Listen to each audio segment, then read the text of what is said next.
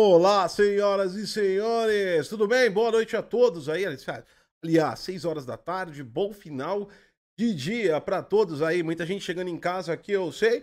Tá começando aí mais um Got Cause Talk. A gente tinha sumido no mês de julho, exatamente, desde o acontecimento aí que aconteceu.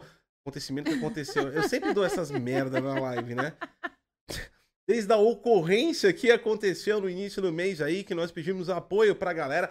A galera mandou muito bem. A gente não faz uma live depois de uma live de 7 horas que a gente fez arrecadando aí.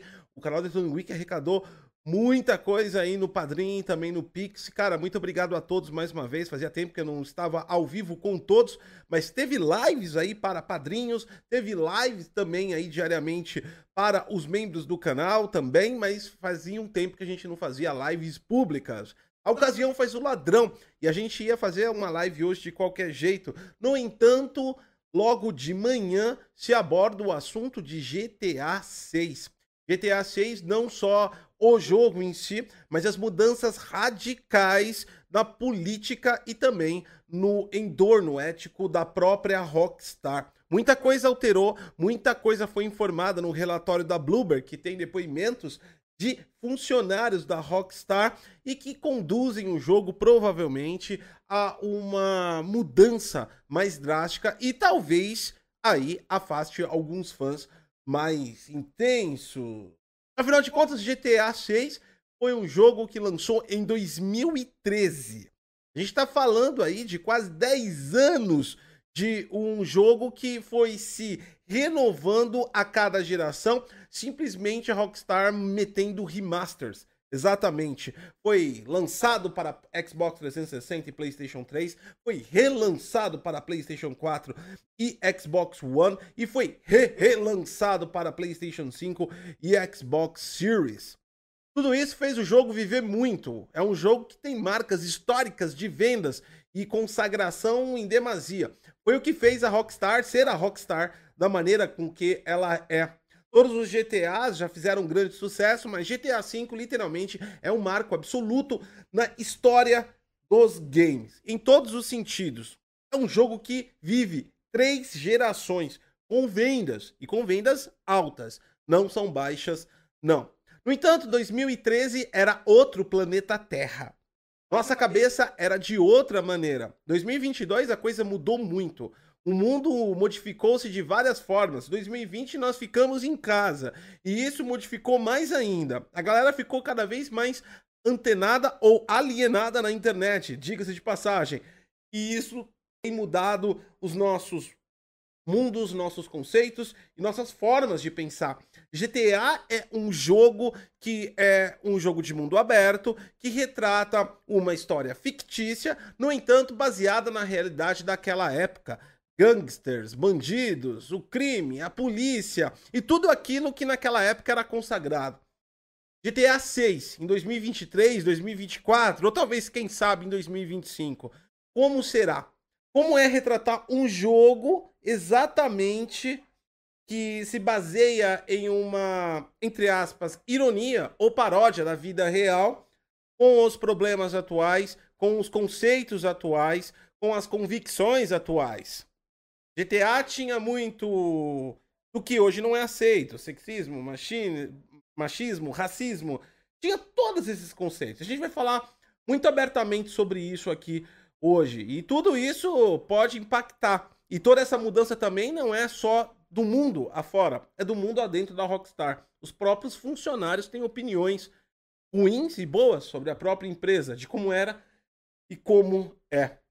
Aliás, isso vai além da Rockstar. A gente vai chegar até mesmo na Ubisoft, que tem aí passado crise em relação a essa mudança estrutural. Muitos, muitos dos cancelamentos de jogos que acontecem é porque a indústria está tentando mudar.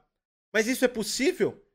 É possível de verdade manter a criatividade? É possível fazer uma história direcionada de um tipo de coisa quando uh, o conceito da indústria e os funcionários não coindizem com aquilo? Aliás, é possível os criadores de Peppa Pig montar South Park? Essa é a questão. Os criadores de Peppa Pig são capazes de, de, de, de criar um South Park? Um desenho que adulto que vai do esculacho máximo a todas as concepções e atinge, afringe e, e, e, ofende religião, dor, pessoal, ética e todos os conceitos da, da, da, da sociedade. A ideia geral desse vídeo é isso, para você entender, dessa live, na verdade. Os criadores de Peppa Pig conseguem criar Sorry Park? Esse é um assunto ótimo, porque eu tava esperando simplesmente uma ponta para mim, para mim, para para Sati também conseguir discutir, para a gente trazer aqui para vocês, porque precisava de ter pelo menos um, um, um salto grande e nada mais nada menos do que GTA para ser esse salto. Afinal de contas, independente do hype que existe entre uh, Triple A's, entre jogos exclusivos de um lado, de um outro, nada substitui o GTA. Independente do protagonista que eles coloquem, se eles colocarem uma lata andando com pernas, as pessoas vão comprar. E ele vai dar o que falar de todas as maneiras. Eu acho que é um momento importante para a gente conversar sobre isso. Então, Dada essa entrada aí, deixa o like, se inscreve no canal, compartilha essa informação e é óbvio, é claro, é lógico. Vocês salvaram o canal Detonando Geek aí da extinção, literalmente falando. Literalmente mesmo. Eu mostrei na live lá anterior nossa conta zerada em todos os sentidos, estávamos com déficit de seis meses, vocês estão vendo o valor que já está arrecadado no Padrim, mas a missão não acaba. Vamos colocar AIDA em formato web para que todos tenham acesso às análises, todos tenham acesso a uma opinião mais correta, todos tenham acesso e capacidade de colocarem de forma gratuita e disponibilizado para todos uma forma de se informar melhor. Então, a gente precisa atingir as metas do Padrim. Quem quiser e puder ajudar, tá aí o link padrim.com.br barra o link tá na descrição. Vamos ajudar aí na meta.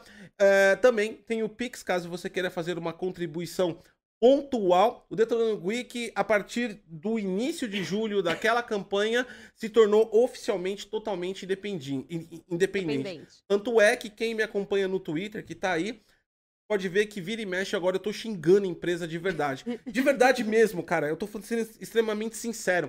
Nenhuma empresa nos apoiou no momento mais difícil do canal. Nenhuma empresa, seja ela qual for. E eu não sou odiador de empresa, mas eu sou uma pessoa que dou recompensas a quem merece. E quem mantém e tá mantendo esse canal são os inscritos. Então, literalmente, a qualquer empresa, de, de, desde já, e eu tô publicamente falando isso no meu canal, foda-se vocês, empresas. Vocês não ajudaram, vocês mentem ao falar que apoiam tecnologia, que apoiam inovação. Vocês mentem ao falar que vocês são entusiastas.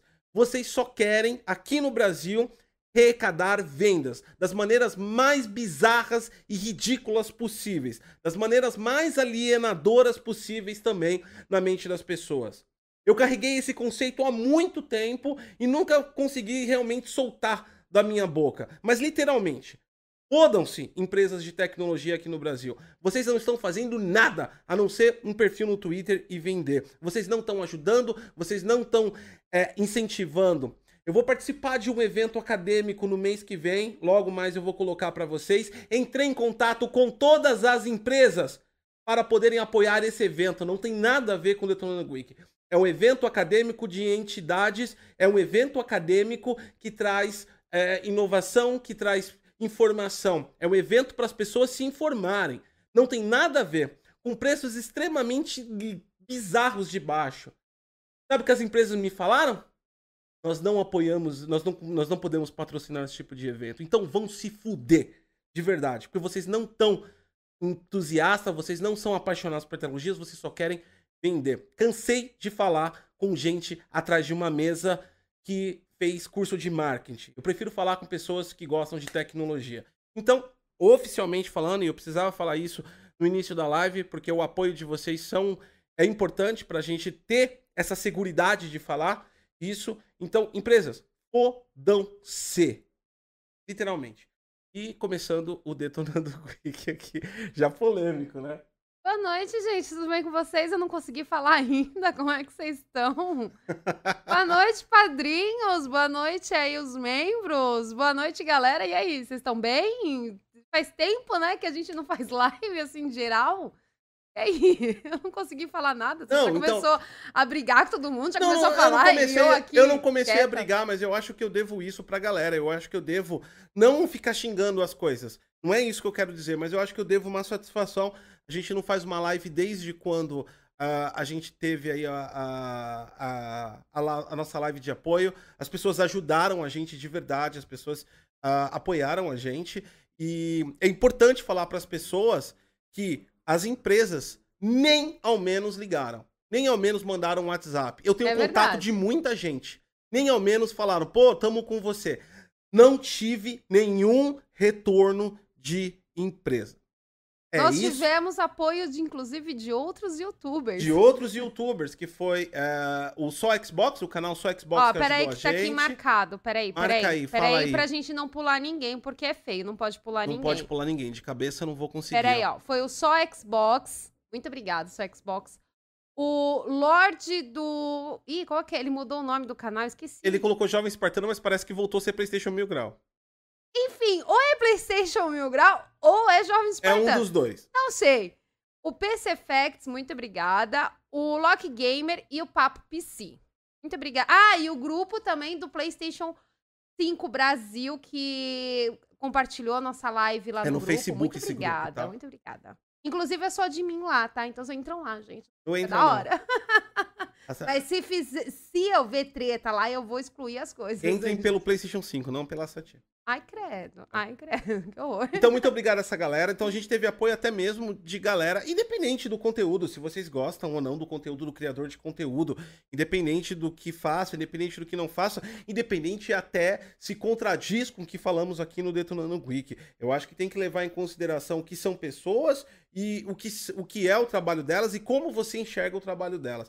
Todas essas pessoas que têm canais apoiaram a gente, canais ou grupos, a- a- a- a, é, é, colaboraram com a gente ou com dinheiro ou com uma palavra. Nem todos aí investiram dinheiro, nem todos aí ajudaram monetariamente. A gente colocou todos porque ajudaram com é, palavras. E, e o público deles viu isso e isso ajuda também a gente.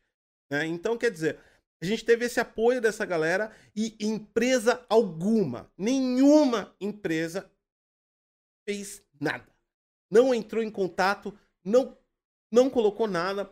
Teve empresas que entraram em contato para fazer algum tipo de parceria, infelizmente não deu certo, mas não é nada relacionado ao que a gente estava passando. Eu, aliás, algumas até tentaram se aproveitar disso, já que tá já que tá passando fome, então vamos tentar explorar.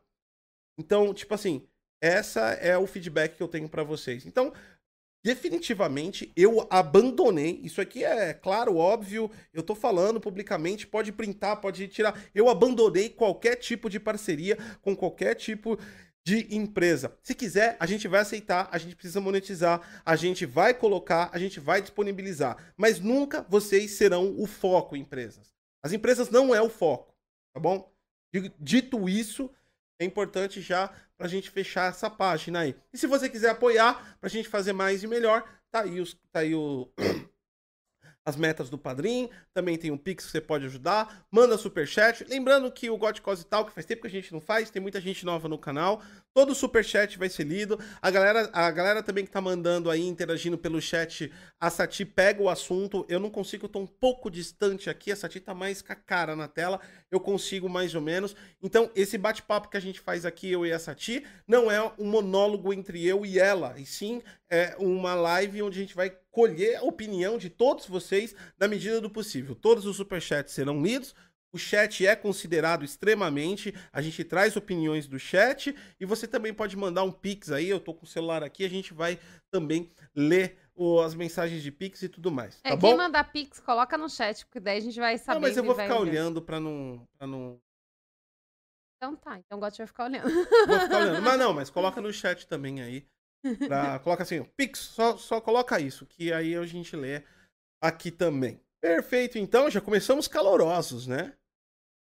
É você que começou com. Não, com... já começa sentando o pau, tem que começar sentando o pau, tava engasgado na E eu, eu, não, eu, não, eu não vou fazer um vídeo só disso pra não perder a credibilidade do canal, parecer, para não parecer um, um um hate né? Porque a live, a parte boa da live, porque eu, é, eu resolvi fazer essa live com esse assunto, é isso. A gente pode explanar várias ideias e pode mudar de ideia no meio do caminho. O vídeo é aquela coisa mais certeira que as pessoas gravam e fica para sempre com elas e elas gravam aquela imagem. Então eu acho que não é um assunto para fazer um vídeo gravado. Poderia ser interpretado errado, a gente poderia perder credibilidade. Mas na live é um pouquinho mais aberto, a gente dá uma opinião mais pessoal e traz aí também mais concisão sobre o que a gente pensa. Então, literalmente vai se fuder todas as empresas, né? E é isso aí. Que coisa, é... não? Já coisa. tem aqui, já, já tem Pix aqui, já tem os nossos. Já tem padrinhos novos também. Galera, eu coloquei aqui.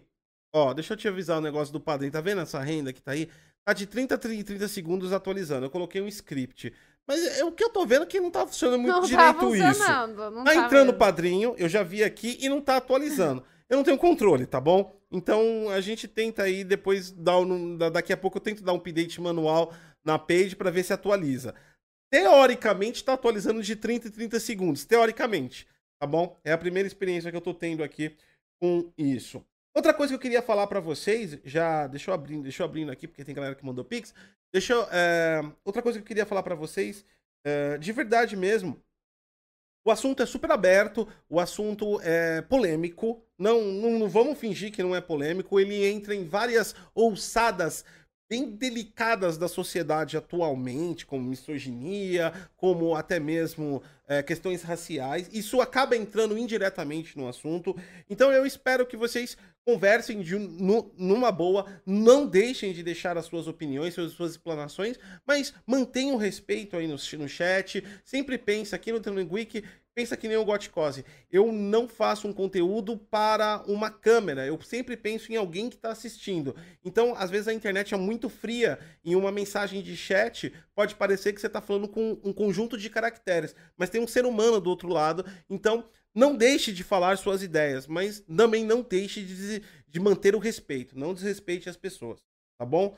Então, isso, isso que é importante para a gente conseguir fazer uma, uma, uma uma live bacana aqui sem, sem, sem, sem ser cancelada amanhã. Né? Importante. Eu vou lendo aí as mensagens de vocês. Tá? Gente, vai deixando no chat, vai comentando. Se você vai colocando várias vezes aí, que no conforme for passando a live, eu vou lendo aí da galera e vou falando pro Gotti e a gente vai discutindo sobre o assunto, tá?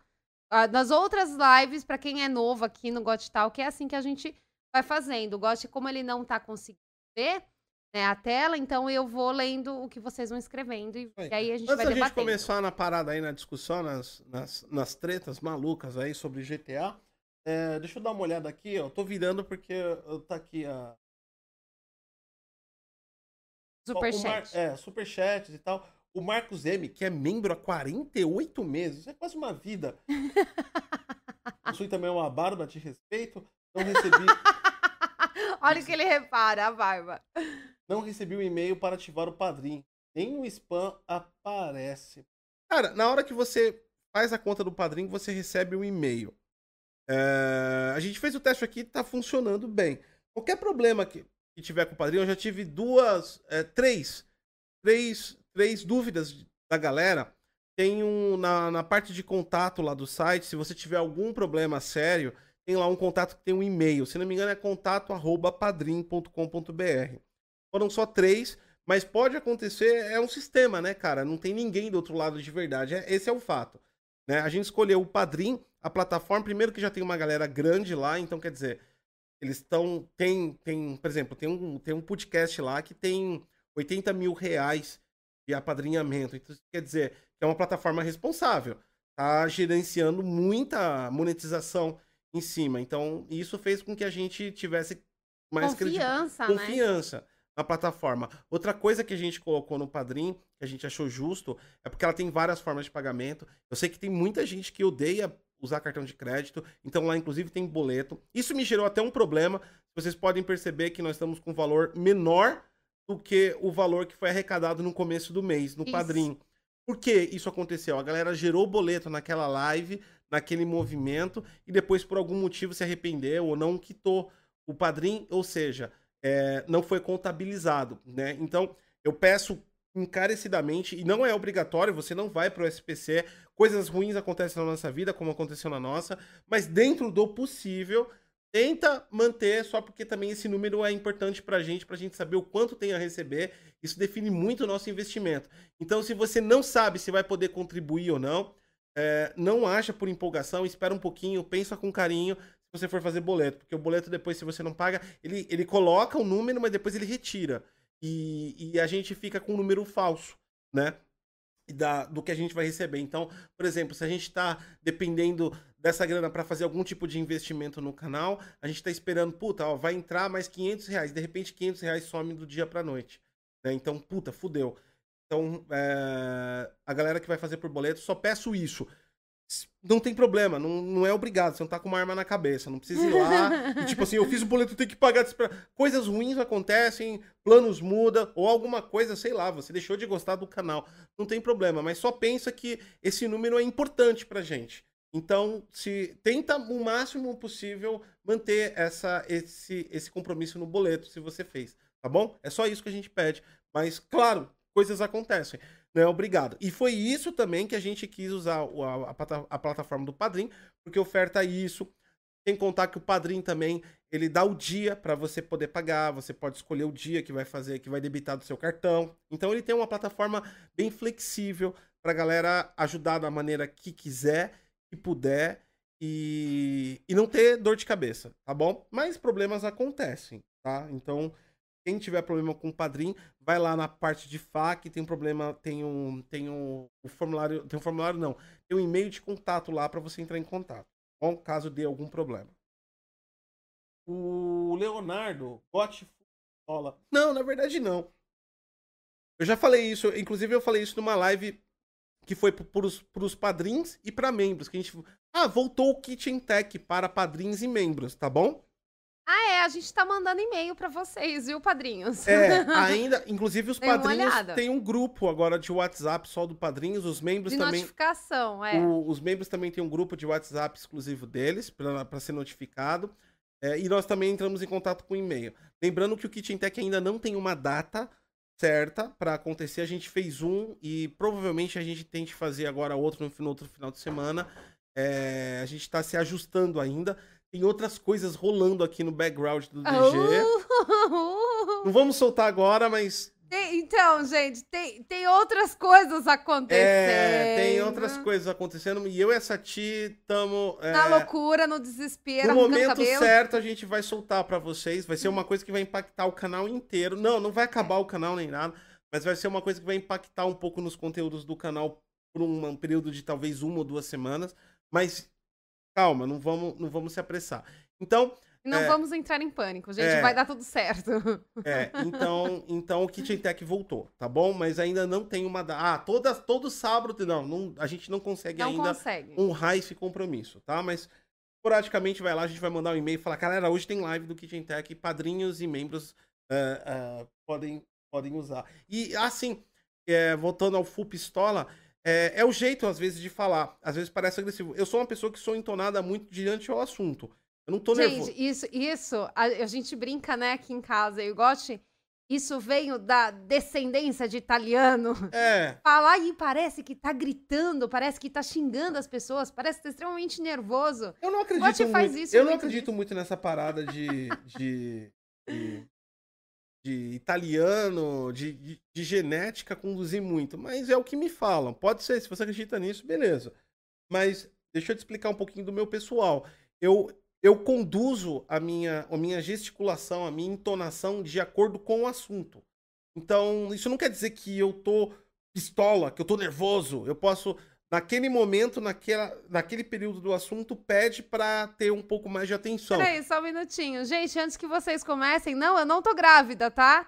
Eu não estou não, grávida, não, gente. Não, é gravidez. Não, não, não, é. Gente, eu estou chegando aos meus 40 anos, não dá para engravidar de novo. Eu e essa aqui estamos com uns planos aí diferentes, até mesmo para aproveitar esse incentivo que vocês estão fornecendo pra gente através do Padrim, através do Pix, através do, do apoio que vocês estão dando. A gente, como eu falei para vocês, eu preciso criar também estratégias, situações para fazer valer mais esse dinheiro. A gente está pensando em estratégias que diminuem o nosso custo, no geral, para poder fazer mais é, e, e, fazer valer mais a ajuda das pessoas. tá bom? É. É, é dentro desse escopo que a gente vai fazer alguns replanejamentos até o final do ano. Mas fiquem calmos. Nada. Quando, quando chegar o momento, a gente fala, porque também não dá pra falar uma coisa que a gente não sabe. Eu e essa, a gente estamos numa estrutura muito inicial ainda desse É, planejamento. A conversa ainda. Ah, é, da conversa. Então, quando chegar no momento certo, a gente abre pra vocês pra ser uma coisa certa. Falar, ah, vai ser isso, tá bom? Pra, pra, pra gente não ficar com duas conversas. É, Agora, voltando a esse lance do pistola, nervoso, eu trabalho de acordo com a, a, a, a situação. Então, se a conversa encalora, eu encaloro. Quando a conversa afina, eu afino. Mas nunca é uma, uma, uma emoção constante, tá ligado? É uma. É uma coisa minha mesmo. Então, fiquem tranquilos, eu não tô nervoso. Entendeu? Mas quando você vai mandar alguém ir a merda, que nem eu mandei as empresas, eu acho que você tem que ser bem incisivo. Então, eu acho que cabe daquele jeito que eu fiz, tá ligado? Gente, é natural do Gotti, relaxa. É. Só, só relaxa. Jorge Nascimento mandou um real. O Muito Tarek obrigada. mandou dois reais aí pra Muito gente. obrigada. O Edu mandou é, dezão e falou melhor canal no geral. É Muito nóis, obrigada. obrigado. O Irã mandou um salve, salve. E o Marcos M falou: a empresa só quer saber de lucro, mas nada. Sei que não é o tema da live. Dá uma dica aí, Gotti. LG, TV C1 e o Series X. Alguma dica de configuração? Abraço, brother. Cara, de configuração não, cara. Ela é uma televisão que funciona no modo alto powerful aí muito bem com o, o Xbox. Aliás, a C1 é uma das melhores televisões da atualidade, tá bom? Então, a não ser que você esteja sentindo aí que tá com problema de brilho, aumenta o brilho. Se tiver com problema de nitidez, aumenta a nitidez. Controla o fator de brilho de HDR dentro do jogo. Mas isso é uma coisa que se você sentir, não tem nenhuma configuração mágica ou nada que vai segredos que você não sabe sobre a C1 e o Xbox Series X. Isso não existe, tá bom? Então é uma coisa que a partir do momento que você se sentir incomodado, dá uma regulada. As LG são boas porque ela tem aquelas personalizações profissionais, dá pra dar uma brincada com aquilo, gama, nitidez, brilho, contraste, alto contraste. Isso dá pra brincar um pouco, mas no geral é uma televisão, é uma é uma das melhores, se não a melhor televisão para games da atualidade. Bom, só para deixar claro aqui e mandar o nosso salve aqui que mandou também só para eu tô fechando aqui a galera aqui inicial. A gente começar o assunto, mandar um salve aí pro Sérgio também, Sérgio da Silva, que mandou um pix aí para nós. Obrigado, senhor Sérgio. Obrigada. E a galera que entrou também aqui, ó, deixa eu até não tá atualizando, viu, gente? não tá atualizando. sabe? Atualiz... é- é- era pra estar atualizando, mas não tá Era atualizando. pra o padrinho. acontecer. O Gotti falou todo orgulhoso pra mim. Nossa, fiz lá Vai e vai atualizar Não, e vai não mostrando os padrinhos a cada Não, 30 não segundos. Não, vai. tá dando certo. Então deixa eu ir pelo, pelo, pelo celular aqui, ó. O nosso amigo Evandro Oliveira virou padrinho, muito obrigado. Muito obrigada. E o nosso amigo também aqui, Gilberto Lima, virou padrinho. Muito obrigado. Muito obrigada. Tá bom? Foram os dois padrinhos aqui que não atualizou na tela. Enfim, a tecnologia às vezes é uma ciência exata, né? Infelizmente. o Gotti foi todo orgulhoso lá. É, fiz um negócio que vai atualizar. Não, tá, tá até piscando, mas não 30, tá atualizando porra nenhuma o número dos padrinhos. Não deu certo, não. Deu Uma merda certo, não. gigantesca. Enfim, participe do assunto da maneira que você quiser aí, ó. Só, só pra matar, o nosso amigo Kleber Oliver mandou mais Caralho, 10... você vai matar o Kleber? Vou matar. Mandou 10 doletas aí pra nós. É Obrigado, rico, Kleber. em dólar, é uma loucura. Dólar Muito rico. muito rico. Agora, agora sim. Ah, ainda fala, o cara manda em dólar, você fala só pra matar e você fala, puta, aí nos Estados Unidos. né? Arma legalizada lá tá uma loucura esse negócio de é tiro pra tudo quanto é lá. Enfim, vamos ao que interessa. Vamos falar do assunto em si. É, a gente vai indo e voltando. Ah, aliás, perguntem até coisas técnicas, tá bom? Não tem problema nenhum. A live é muito aberta. A gente tem um tema, a gente vai seguir esse tema, mas não tem problema nenhum em parar para responder uma dúvida de alguém, tá bom? Isso não- não- nunca foi e nunca será problema aqui no canal. Então, se à vontade, participem aí. E como eu disse, só mantenham um pouco da animosidade, tenta respeitar os amiguinhos. Vamos lá então. GTA 6. A primeira coisa que eu queria falar é sobre o, relatório da Bloomberg. Cara, é muito bizarro o que está acontecendo com a indústria de games. Isso eu acho que é uma coisa muito louca. E é uma coisa que a galera não tem muita visão do que acontece disso.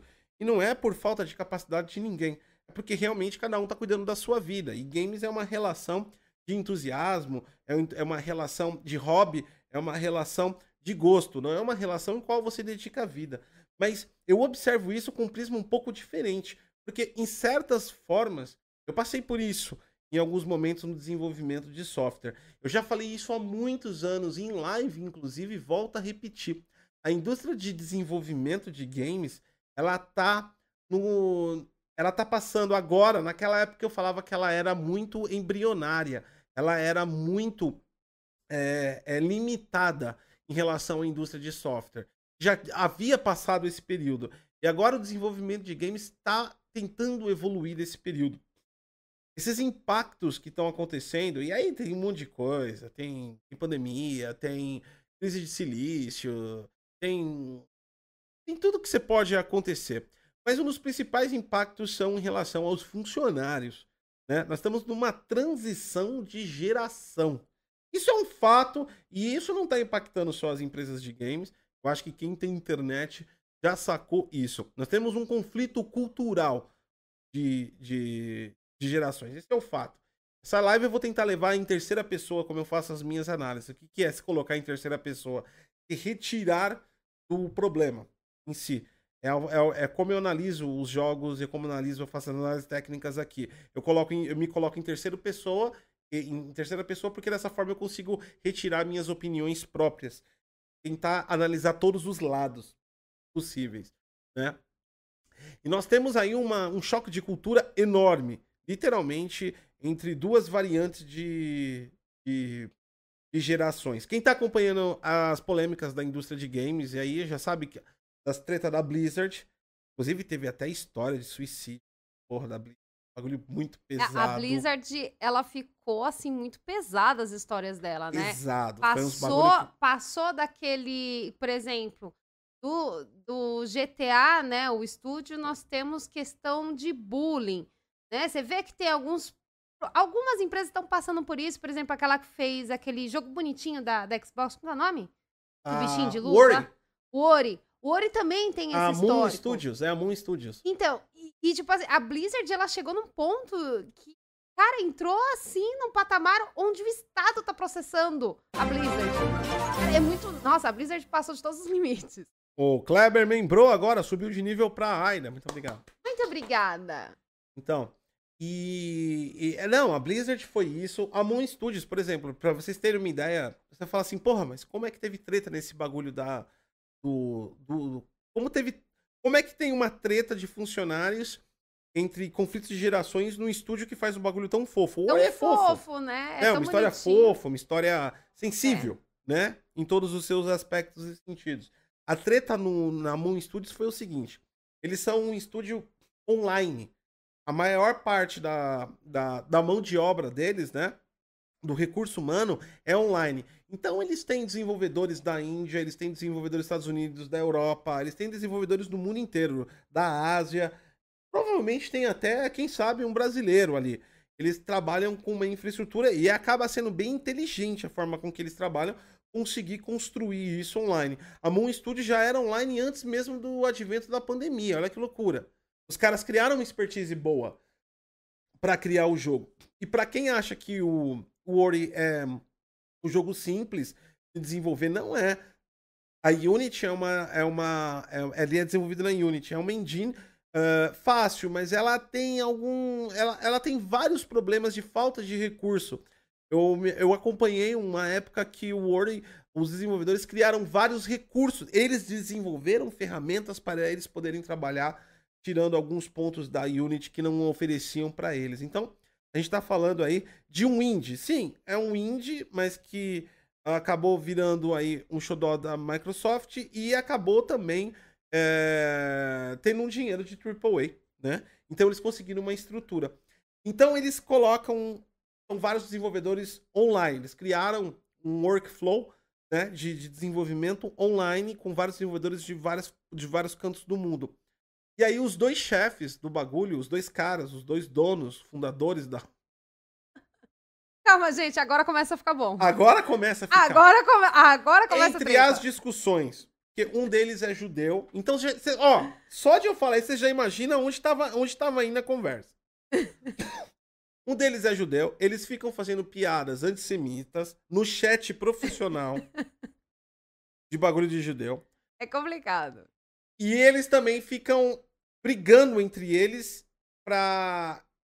E a briga deles vão de várias coisas, mas uma que eu li no relatório da Bloomberg foi engraçada. E eles ficam brigando pelo tamanho do pênis. É Não, é sério.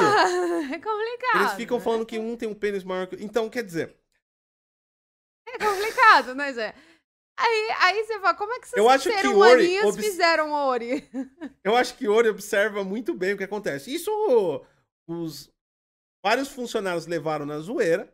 Eu, eu particularmente, aí, aí vai de cada pessoa, de cada Se cultura. fosse eu, eu iria rir demais de tudo isso. Você imagina os seus chefes dentro do chat da empresa público lá trocando ideia, falando sobre o tamanho do pênis deles. Eu ia rachar o bico. Mas não é uma coisa que todo mundo vai aceitar. E ainda a Ori mostra muito bem esse sistema. Porque a gente tá falando não só de pessoas, mas multiculturas de vários países. É, aí quando você vê que, tipo assim, eles são 100% online e tem várias pessoas de várias culturas, de. né? Aí você começa a entender a problemática, né? Do, do- desse chat deles, né? Você fala assim, hum, vai ter problema. Né? o Evandro, o que Ori tem a ver com pênis? Cara, é uma ótima pergunta. É uma ótima pergunta. Como conseguiram falar de pênis e fazer um Ó, jogo tão fofo? Tudo isso tem relação com GTA, eu vou chegar lá. Mas já que você fez essa pergunta, eu vou adiantar uma coisa que é muito foda. Eu acho que, tipo assim, eu, eu, eu resolvi fazer essa live justamente com esse assunto, porque esse assunto, ele expande um pouco o mundo de games, ele expande a atualidade, né? E GTA virou um alvo importante de tudo isso dentro do mundo dos games. É o choque da relação de culturas. Deixa eu te falar uma coisa. Não tem nada a ver, literalmente, né? Que você vai falar, porra, mas o que tem a ver o pênis com o Ori? Por que, que os caras estariam discutindo sobre isso? A questão é o seguinte: o que, o que eu tenho observado, e, e- e isso eu, eu, eu, eu assimilo um pouco com o que eu vivi. Eu não vivi no desenvolvimento de games, mas eu, eu vivi muito no desenvolvimento de software. É, o que acontece? Sempre tem conflitos de gerações. Por exemplo, a minha geração, quando entrou no desenvolvimento de software, isso no final de da década de 90, tá bom? Então, isso em 98, 99, a velha guarda tava saindo fora. A velha guarda que eu falo é as- os caras da geração passada. Eles foram responsáveis por toda a criação estrutural, né? E eles criaram aquilo do jeito que deu, como deu, da forma que eles conseguiram. Muito naquela época não existia padronizações, não existia uma documentação vasta, não existia conceitos acadêmicos extremamente completos sobre aquele funcionamento. Era muito baseado as soluções. é, fizemos o que deu como sabíamos. Não, era isso. Era isso. Né? Quem é desenvolvedor, trabalha no TI, você Deixa eu falar o termo que o cara vai se identificar. Já ouviu falar de sistema legado? Então, sistema legado é o sistema, tipo, antigo da empresa, mas que precisa permanecer. Esses caras criaram, esses caras trabalharam com a tecnologia do jeito que eles conseguiram. Mesmo porque a internet nasceu em 1990. Só que em- a internet não, né? Mas o World Wide Web, as pessoas entraram na internet em 1990. Então, é, em 10 anos, a gente não tá falando que 10 anos existiu a internet como é hoje. Nós estamos falando que 10 anos que a coisa começou a, se criar padrões para aquilo. Então não era todo mundo, você não tinha informação na internet sobre tudo. Os caras, literalmente, mais velhos, a galera aí que tá chegando nos 60 anos, que trabalhou com TI, eles fizeram da maneira que eles conseguiram. É isso. Eles não tinham muita comunicação como nós temos hoje. Quando entrou a minha geração, a minha geração foi a geração da- dos cagadores de regra. A gente era viciado, a gente era viciado em padronização. Tanto é que quem tem aí de 35 a 40 anos, que eu tenho, eu tenho 40 anos, que tá na minha faixa de idade e trabalha com TI, me fala uma coisa que você não não conhece, que você fala, que cagada que, que esse cara fez. Foi uma geração crítica. E não é só para desenvolvimento, é para tudo. Para quem tem, quem tem de 30 a 40 anos, sabe como é que é, né? Nossa geração foi realmente cagadora de regras. Cagadora né? de regra. Cagador... Nossa, não vou... Gente, vamos falar a verdade, a gente foi mesmo. Cagador de regra no sentido de. No sentido de, de, de. Pegar aquela porra que os caras fizeram lá na década de 90 e falaram, mano, esses malucos fizeram um bagulho legal, mas eles faziam tudo torto. É. A gente não consegue trabalhar em equipe da maneira com que eles fizeram. Aí foi o quê? Isso eu tô falando de desenvolvimento de software, tá? Não ainda indo para games, mas eu tô fazendo só uma correlação com o assunto. Aí foi o quê? Foi a época de POCs, foi a época de caso de uso, de teste de mesa, foi a época também que a gente tava na moda qualquer metodologia de desenvolvimento ágil, por exemplo, Scrum ficou na moda, Scrum ficou na moda, é... Java era uma revolução, né? Você poder fazer algo e aplicar em qualquer dispositivo. Ou seja, a ideia de reaproveitamento que não existia naquela época, na época da velha guarda. Então a minha geração, para a contribuição no desenvolvimento de sistemas, foi, eu posso dizer que foi uma geração padronizadora. Nós pegamos aquela merda que os velhos fez, tudo torto, tudo despadronizado e ilegível para trabalhar em equipe, e nós padronizamos aquilo. E agora a próxima geração tem a oportunidade de trabalhar no desenvolvimento de sistemas, ainda não cheguei a jogos. E trabalhar, é a oportunidade de trabalhar, por exemplo, com sistemas no code. Ou seja, os caras só arrastam e solta, né? Uh, assim como os velhos da, da, que vieram antes de mim reclamam, eu também reclamo. Eu não concordo com o cara trabalhar com no code. Para mim isso é emburrecedor. Mas a geração cacadora de regra. É, tá vendo? e eu não concordo. É... Você está fazendo errado. É. Hum. Tanto é que nós, tanto é que isso foi tão forte em TI pra gente cagar regra. Olha o Detonando Geek. A gente, eu não, não, não que o Detonando Geek cague regra, mas a gente é um canal de análise.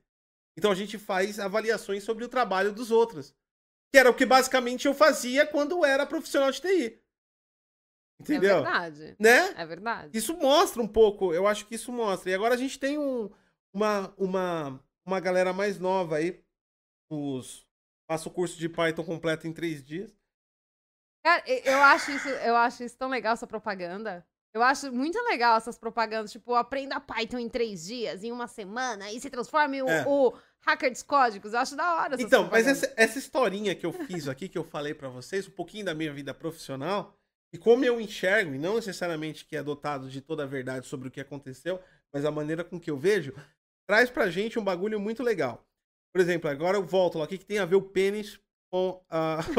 Peraí, a gente sai do código pra ir, volta pro pênis. Volta pro pênis. O que, que, tem a ver pênis com Ori, né? Os, os donos daí da. os fundadores da Moon Studios discutiam sobre Gente. o tamanho dos pênis deles no chat dos funcionários. Segura a quinta série, chat. Segura. Apesar de nós sermos padronizadores, a gente veio de uma cultura também que era o seguinte: era uma cultura uh, de da selva. O maior come o menor. Esse era o fato. Isso que muita gente de geração mais nova não entende é que nossa cultura, por exemplo, hoje, por exemplo, o Crunch, que é. Eu sofri Crunch. O canal de Trono Geek existe por causa de Crunch. Ou seja, o abuso e o esforço surreal de metas inalcançáveis no desenvolvimento de um sistema me fez abandonar a carreira corporativa de TI. E ele é um fato, ele existe. Mas como nós, na época que nós trabalhávamos, víamos isso? Então, na nossa, a nossa geração, assim, passou por. Nós criamos o Crunch. Nós criamos o Crunch, porque, cara. E quem continua fazendo Crunch é a nossa geração. É, porque o, o que acontece? era uma conquista. Era uma conquista ser o fodão. Era uma conquista, tipo assim, eu já dormi em escritório, fiquei o papelão no chão, trabalhando, varando, fazendo fala, deploy, meu código. Deus do céu, que honra que eu tenho de dormir no chão do escritório. Exatamente. No eu sou dia... o mais foda do E nós dormíamos no chão, nós éramos basicamente abusados pela empresa que trabalhávamos, mas nós sentíamos orgulho disso. E olha que loucura, o cara que chegava no outro dia, 8 da manhã, e saía às 5 da tarde, a gente chamava de fraco. Ah, é. Tinha o lance da Era o fraco. Era, o, era, o, era a pessoa fraca, era o cara que não, que não. que não podia contar. Era o cara que, tipo assim, não. não era o fraco. E era o cara que sofria bullying. O bullying era muito institucionalizado. Então, ó, corporativo. Vamos ser abertos, isso existia, cara. Gente, vamos falar desse lance do bullying, vamos falar a verdade. É uma coisa muito da nossa geração e fomos nós que demos nome que aquela zoação era bullying. Nós sofremos tanto bullying, tanto bullying, a nossa geração, que quantos aqui não fizeram bullying ou não quebraram a cara de alguém que fez bullying com você? Isso era muito natural. E aí, quando nós crescemos, nós demos o nome de bullying. porque até é- então não existia, era Não, só então, zoeira. a, gente, a gente foi criado nessa maldita cultura. E sim, muita coisa disso tá errada, a gente consegue ver disso. Mas também nem tudo também tava tão errado assim. Enfim, vamos, vamos tentar discutir isso melhor, mais aprofundadamente hoje. Mas, cara, e aí você fala do bullying. Da onde sai o pênis no meio do Word? Por exemplo, a discussão. o pênis? Justamente isso, válvula criativa, escape. Eu trabalhei em empresas que, por exemplo, às vezes o álcool era liberado durante o trabalho. Eu cheguei a trabalhar em empresas assim. Eu chegava, eu trabalhava em empresas onde você tinha um grau de sinceridade para soltar o seu verbo a níveis assim é, incomensuráveis. Só que isso causava uma divisão. O quê? Tinha uma galera que ria, tinha uma galera que se comportava com isso, tem uma galera que não aceitava. Cara, quantas vezes eu não fiz. é, é, e não me orgulho disso, mas eu já fiz gente, tipo assim, equipe que eu, que eu gerenciei, eu fiz gente chorar. Tá ligado? Por não levar em consideração a sensibilidade das pessoas, sei lá. A Está- nossa, a nossa geração não, nunca nem levou isso em consideração. A Não. sensibilidade dos outros, o que os outros estão Ó, pensando. Eu vou, eu- a gente nunca coisa- levou isso em consideração. Uma coisa que esse papo me faz, me faz lembrar é de uma. Isso, isso é true, é totalmente true. Uma discussão que aconteceu numa reunião. Eu, eu, eu, eu coordenava um sistema inteiro, tinha uma funcionalidade que deveria ser implementada, é uma funcionalidade que ia ampliar o sistema. Ela tinha vários erros de, de definição que o usuário não conseguia definir. O- nós tínhamos aí pessoas que traziam dos usuários, né, os é, analistas de requisito que traziam, e aí ah, surgiu a palavra POC no meio, prova de conceito, né? Proof of Concept. Surgiu isso no meio da reunião. E aí eles começaram a falar disso loucamente, porque eu tava numa transição. A geração de hoje nova é muito meta tag, né? Eles gostam de falar palavras bonitas para provar que são inteligentes. E aí o que que eu fiz na minha na minha reunião? Eu falei, alguém sabe o que é POC de verdade? Aí eu levantei, todo mundo ficou quieto, eu falei. Aí eu levantei e falei: voltem pra faculdade. Daqui dois anos eu- vocês voltam e conversam comigo. Aí vocês solicitam uma audiência. Se não, não fala comigo, porque eu não tenho tempo a perder com burro. Eu falei isso numa reunião. Eu me lembro até hoje que a moça que fazia o requisito ficou em prantos. Ela ficou chorando. E aí, na época. Não, eu tô, eu tô, eu tô sendo sincero com vocês. Na época, na época, eu falei, foda-se. Não sabe, é burro pra caralho, tem que se fuder. Eu pensava dessa maneira, eu agia dessa maneira. Que e aí- decepção. Hoje eu penso, mano, o tanto de trauma psicológico que eu não trouxe pra essa pessoa. O Goticose do passado era uma pessoa má. Meu Deus do Eu céu. tô falando da cultura que eu vim, eu era cobrado dessa forma. Eu era cobrado dessa forma, tá ligado? Eu vim desse, dessa porra, dessa cultura enraizada nas empresas. Você tinha que ser a porra do, do, do predador da selva. Hoje em dia tá mudando, né? Então, muito disso. E aí entra essas conversas aleatórias, rolava bullying. Eu tenho um grupo que eu faço parte até hoje de desenvolvedores que se eu soltar, se eu tirar um print desse grupo, eu sou cancelado na internet. Os caras têm uma mentalidade doente, às vezes, sobre várias coisas, tá ligado? É uma galera velha que você vê que a quinta série ainda está enraizada. a quinta série tá, tá no raiz. Mas isso não é totalmente. Isso não é aceito. E eu, eu, eu particularmente olho hoje, e eu concordo, porque se eu sair da minha área de conforto, que era a área de TI, eu estive disposto, como eu sempre estive quando eu criei o canal do Antônio Gui, que é ganhar menos.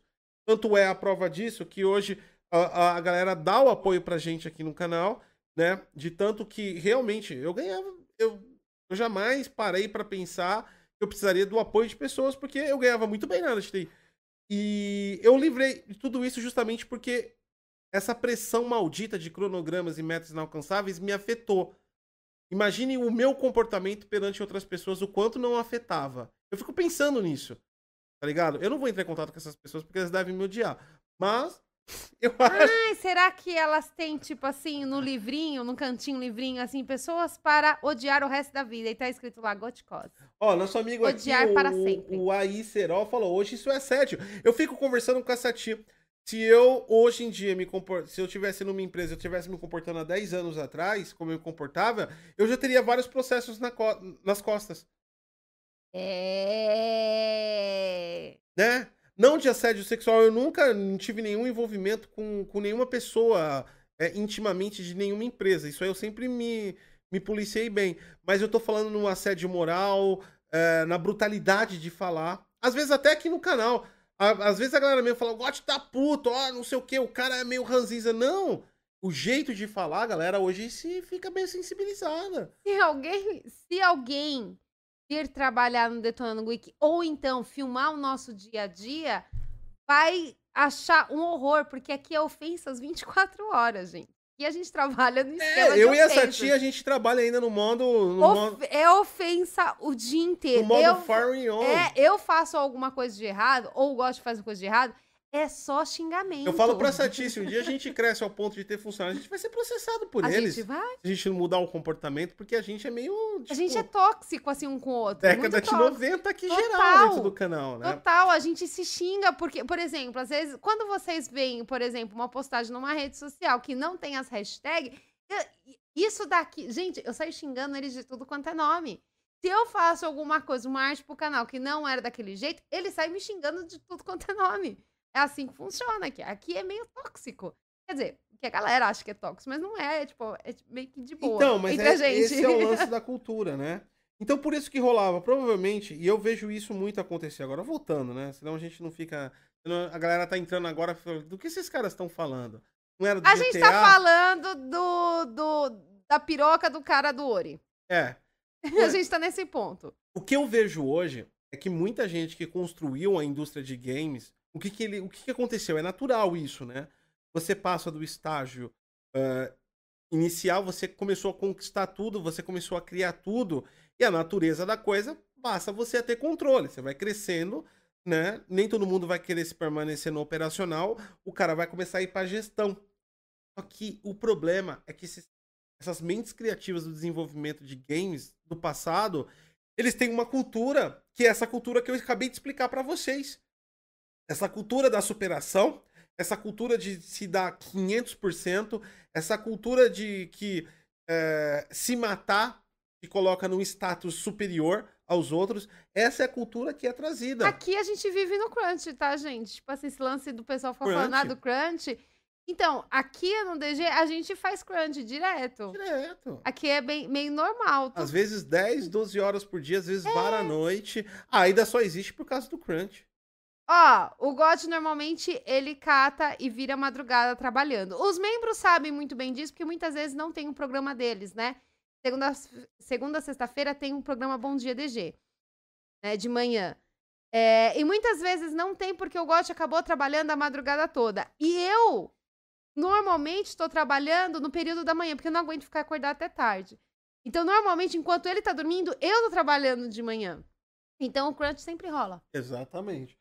Então- O- deixa eu mandar aqui, ó, o nosso amigo passando fases aqui, droga de trabalho. Cheguei atrasado na live. Ainda tá no começo, relaxa. Ainda a gente, tá no começo, a a gente, gente- ainda não chegou no GTA, a gente tá explicando. inicial. Ó, o Ender Fernandes, ó, foda a superação, só quero o meu na conta. Então, tem muita galera que é assim. Mas é, aí que tá. Na época que, eu trabalhava, a cultura era diferente, cara. Totalmente. A cultura era diferente. Hoje, se eu fosse para uma empresa, eu iria trabalhar exatamente assim, foda-se. Mas é importante falar que quando você tem, sei lá, 18 anos e começa a trabalhar, você segue a cultura daquilo que te passam. Que te passam que você tinha que ser o foda, cara. Você tinha que superar. E quando você fazia isso. Não, olha, olha o absurdo que eu cheguei na minha vida. Eu, eu cheguei a um ponto que eu fazia a mais, né? E eu sempre fiz a mais, mas isso não é pra ser para ser o foda, pra me superar sobre outras pessoas, não. Eu gosto de eu sou, cara, eu sou viciado em trabalho. Viciadérrimo É, em trabalho. Eu sou muito viciado em trabalho. Viciadérrimo. Então eu me dedico muito, né? Mas eu cheguei ao ponto, por exemplo, o dono da empresa chega, eu tô lá fazendo bagulho, e o cara me dá todo parabéns. Tinha mais 18 devs do meu lado, e os caras não consideraram eles. Como se eu tivesse feito tudo sozinho. Eu fiz uma mudança importante no sistema, mas eu não fiz sozinho. E os outros não foram considerados. Essa era a política que tinha. A empoderação do ser supremo. Isso era uma merda. Isso transformou um monte de gente hoje velha em babaca. É verdade. Eu não virei Ah. babaca 100% porque eu me atualizo, mas às vezes a gente vira babaca também. Certo? A gente vira babaca. No entanto, é importante entender, e a gente mais pra frente vai chegar nesse ponto, isso também não é de todo ruim. Por quê? Só existe uma indústria de software, só existe uma indústria de games, só existe o que existe hoje porque uma galera se matou dentro dessa filosofia. E é o grande problema de hoje. Será que esse novo conceito realmente é funcional? Eu realmente fico em dúvida entre o quanto trabalhar com software é saudavelmente mental, como se estitula hoje. Tem que ter um esforço. As indústrias hoje de games, a gente já vai chegar, calma aí que eu sei que você quer falar. As indústrias de games hoje, e isso inclui o, o- a polêmica da Rockstar, elas estão. A Ubisoft mesmo tá se fodendo, cancelou jogo ah, por conta das mudanças estruturais, né? Cancelamento de data adoidado por conta que eles não querem fazer crunch. É, tá sendo uma renovação. E isso parece positivo. Óbvio. Mas o quanto isso afeta a indústria? O quanto isso afeta também o produto final? Será que, tipo assim, é o 8,80? A gente antigamente se cobrava muito para fazer o máximo. E hoje também tá numa esfera de reclamar muito para fazer o mínimo.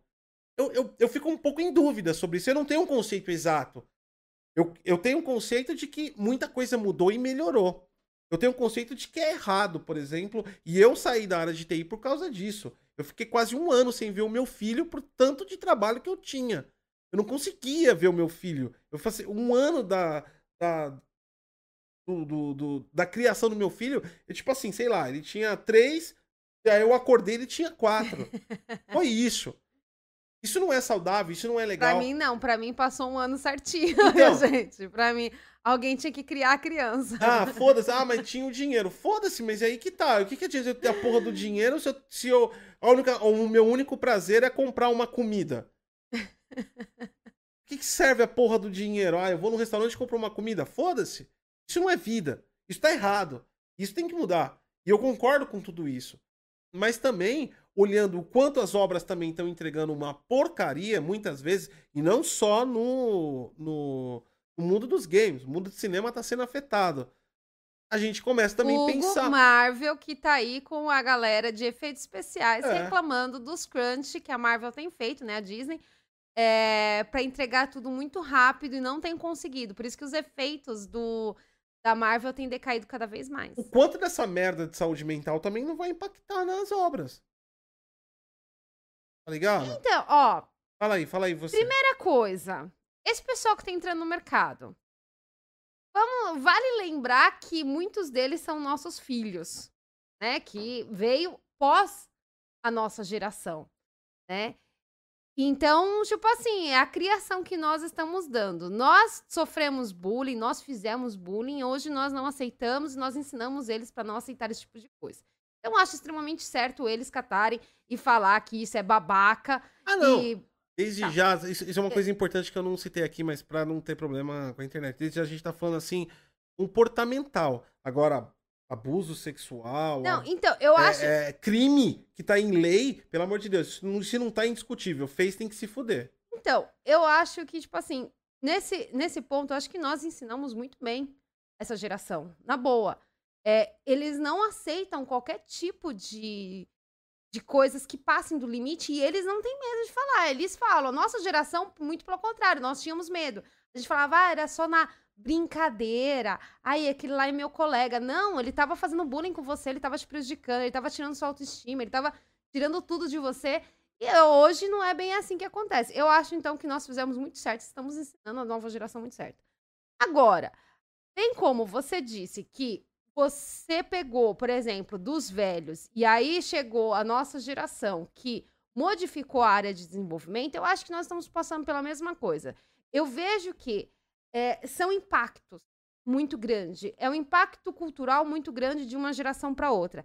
Como a nossa geração ela era muito incisiva e ela se acostumou a ser muito incisiva, é, e agora veio uma geração que não aceita certo tipo de coisa, eu acho que tudo isso é uma questão de transição. E quando a nossa geração passar a realmente se aposentar e somente ficarem eles, a coisa fica melhor. E Ah, vai não, a gente ter, vai ser uns velhos chatos pra porra. e vai ter outro problema quando essa atu- atual geração ficar velha, lá com seus 30, 40 anos, e começarem a entrar no mercado os filhos deles.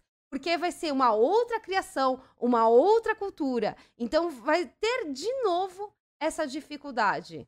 Eu não vejo isso como, como um problema. Assim, olhando na visão geral, olhando como consumidora, sim, eu estou extremamente incomodada em relação aos games. Me senti extremamente decepcionada com Far Cry 6, com o que fizeram, né? É, com a história, tô falando. Jogar. É, jogabilidade depende muito de cada um.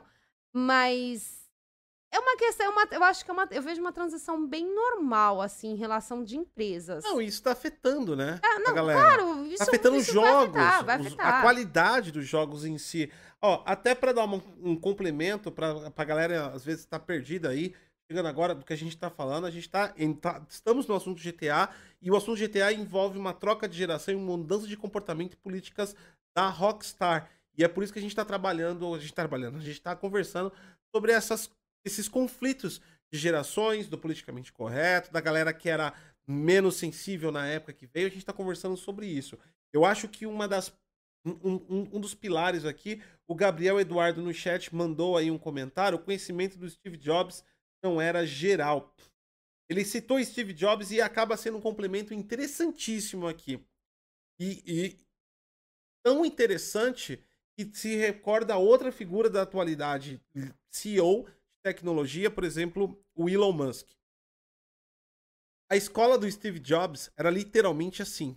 O Steve Jobs ele era genial em vários sentidos. O Steve Jobs realmente foi um cara muito visionário em todos os sentidos. Eu considero pessoalmente, dentro do conflito entre Microsoft e Apple que teve durante a década de 80 e também no início de 90, é, que sim, o Bill Gates era um cara extremamente genial nas finanças, era um cara visionário. Tanto é que a Microsoft institucionalizou toda a concepção de licenciamento de software que existe no planeta Terra. É tudo obra dela na, na parte estrutural. Né? Ela, ela contribuiu muito com isso. Mas, de fato, olhando a questão da inovação, da criatividade e da contribuição tecnológica em si, eu vejo que Steve Jobs fez muito mais. Né? O Bill Gates era um cara muito esperto na parte de finanças, ele era um gênio financeiro. O, o Steve Jobs ele era um cara muito criativo, um genial criativo. No entanto, a visão que ele tinha e o comportamento dele era todo. O Steve Jobs era um cara que no dia de hoje seria cancelado institucionalmente em poucos meses. É Pra verdade. vocês terem uma ideia, pra quem não conhece a história da Apple, cara, tem um. Ele chegou a pontos escrotos. Ele dividiu a própria equipe entre é, é, da Apple, né, entre os Macs, e ele dividiu a equipe. E não só dividiu a equipe para se competirem, ele criou rivalidade. Os caras se odiavam dentro da Apple, das equipes É, diferentes. é verdade. Ele fazia entrevistas de chinelos e esnobava, humilhava as pessoas na entrevista quando não tinha uma propriedade intelectual igual a dele. E ele era um cara genial. Era difícil chegar na probabilidade é, intelectual dele, a visão dele. Então, ele tinha um- um- um- uma gestão extremamente tóxica. É isso. A vida pessoal dele. Ele reconheceu a filha dele que ele teve. Ela já estava adulta. Tá ligado? O Steve Jobs era um cara bem complexo do ponto de vista pessoal. E isso mostrou um, um grau de toxicidade. Por que, que eu, eu citei Elon Musk também? Ele virou também um cara meio administração. No, ele tá entre a cruzada nova guarda e velha guarda de CEO de, de, de TI. Ele acaba trazendo um pouco dessa concepção do Steve Jobs. essa essa essa função de trabalho árduo, essa função de trabalhar dentro da empresa, essa coisa de se dedicar exclusivamente ao seu trabalho, essa questão de não ter é, nenhum tipo de vida pessoal a não ser a sua realização profissional. Ele traz muito disso em cima dos atos que ele faz. E também, é claro, dentro das, das opiniões. Teve, teve uma questão até mesmo, por exemplo, Uh, isso é divisor de águas. Eu não estou questionando o que você deve imaginar, mas fatos aconteceram. Os, os funcionários da SpaceX fizeram uma carta aberta criticando a postura dele em redes sociais, que estavam não corroborando com a imagem da empresa. A conclusão disso é que os funcionários que fizeram a carta aberta foram demitidos. Isso mostra um pouco de autoridade, isso mostra um pouco daquela definição eu que mando. Quem criticar, corta o pescoço. Então isso fazia muito da parte da administração da velha guarda, que é carregado um pouco. Por isso que ele acaba sendo um ser tão conflitante hoje no mundo das redes sociais, o Elon Musk. Né? Ele está entre um, um, uma New Jean, mas carregando um conceito antigo a lá Steve Jobs. Nessa sequência direta, e não vamos falar que Bill Gates é um santo, porque ele é um cara também que foi faz parte dessa velha guarda de trabalhar sem limites para conseguir o que quer, né? É... E ele trouxe essa cultura dentro mesmo da própria, da própria forma de fazer negócios. Né? No, no, a Microsoft hoje não é a maior potência tecnológica do planeta Terra por causa do processo antitrust. A Microsoft perdeu opções de mobile, a Microsoft perdeu aí opções de entrar no mundo de smartphone, tablets, consideravelmente, porque aquele processo abalou. A Microsoft passou no período de 99 mais ou menos até 2005 como empresa tipo é, párea no mundo de tecnologia. Ela existiu pelo Windows. Depois que ela reconstruiu o patrimônio no setor de desenvolvimento, no setor de software, no setor de servidores, no setor do Xbox, ela conseguiu reconquistar. Hoje ela está virando novamente uma grande potência, mas apesar de do dinheiro infinito dela causado pelo Windows ela passou por vários problemas que impediu o crescimento dela. Tudo isso pelo quê? Pela aquela visão concentradora e aquela visão voraz de ter tudo, criar tudo e ser proprietário de tudo que tinha o Bill Gates. Então, várias aprendizagens que nós tivemos aí no passado traziam essa cultura que conflita com a de hoje. Né? Hoje em dia não é muito mais assim. Né? nós fôssemos trazer a cultura do Bill Gates para as indústrias de hoje, olha quão errado nós estaríamos. Né? Não, não, não existiria startup. O conhecimento de open source é uma coisa magnífica. Até a Microsoft se dobrou a isso. Mas no começo, a Microsoft era totalmente centralizadora de código proprietário. Se não fosse as, a, a, os movimentos que nem Linux, que nem o WordPress, e vários outros open source, nós estaríamos realmente na era das trevas das empresas proprietárias de código. Nós não teríamos tanto.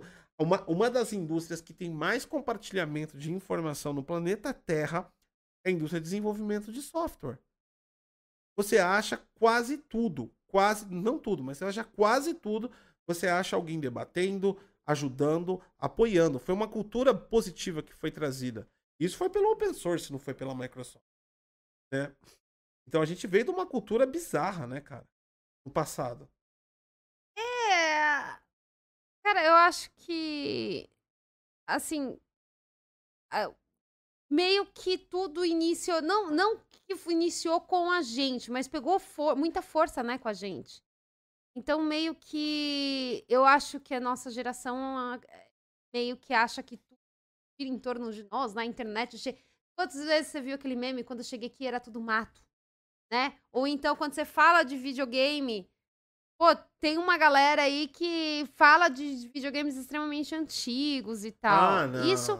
É chato de Não, então, mas eu é isso. Eu joguei no Atari. Então. Eu também joguei e tal, mas é que, tipo assim. É, é uma mudança. Mas é isso que eu tô te falando. Essa cultura de superioridade porque fez algo que ninguém fez. Isso é uma coisa que traz da nossa geração, é uma cultura da nossa geração. Então, Enfim, eu, acontece. Eu, é que nem eu falei, como consumidora, sim, eu me sinto até prejudicada. Eu vejo que, tipo assim, jogos que estão decaindo suas qualidades, né? Que, pô, muitos jogos que eu queria jogar estão sendo cancelados e tudo mais. Só que, em questão, se você for olhar empresarial, ainda bem que houve essa evolução. Cara, não é certo o que o Steve Jobs fez, o que o Bill Então, Gates fez. não é tá. certo. Não é certo.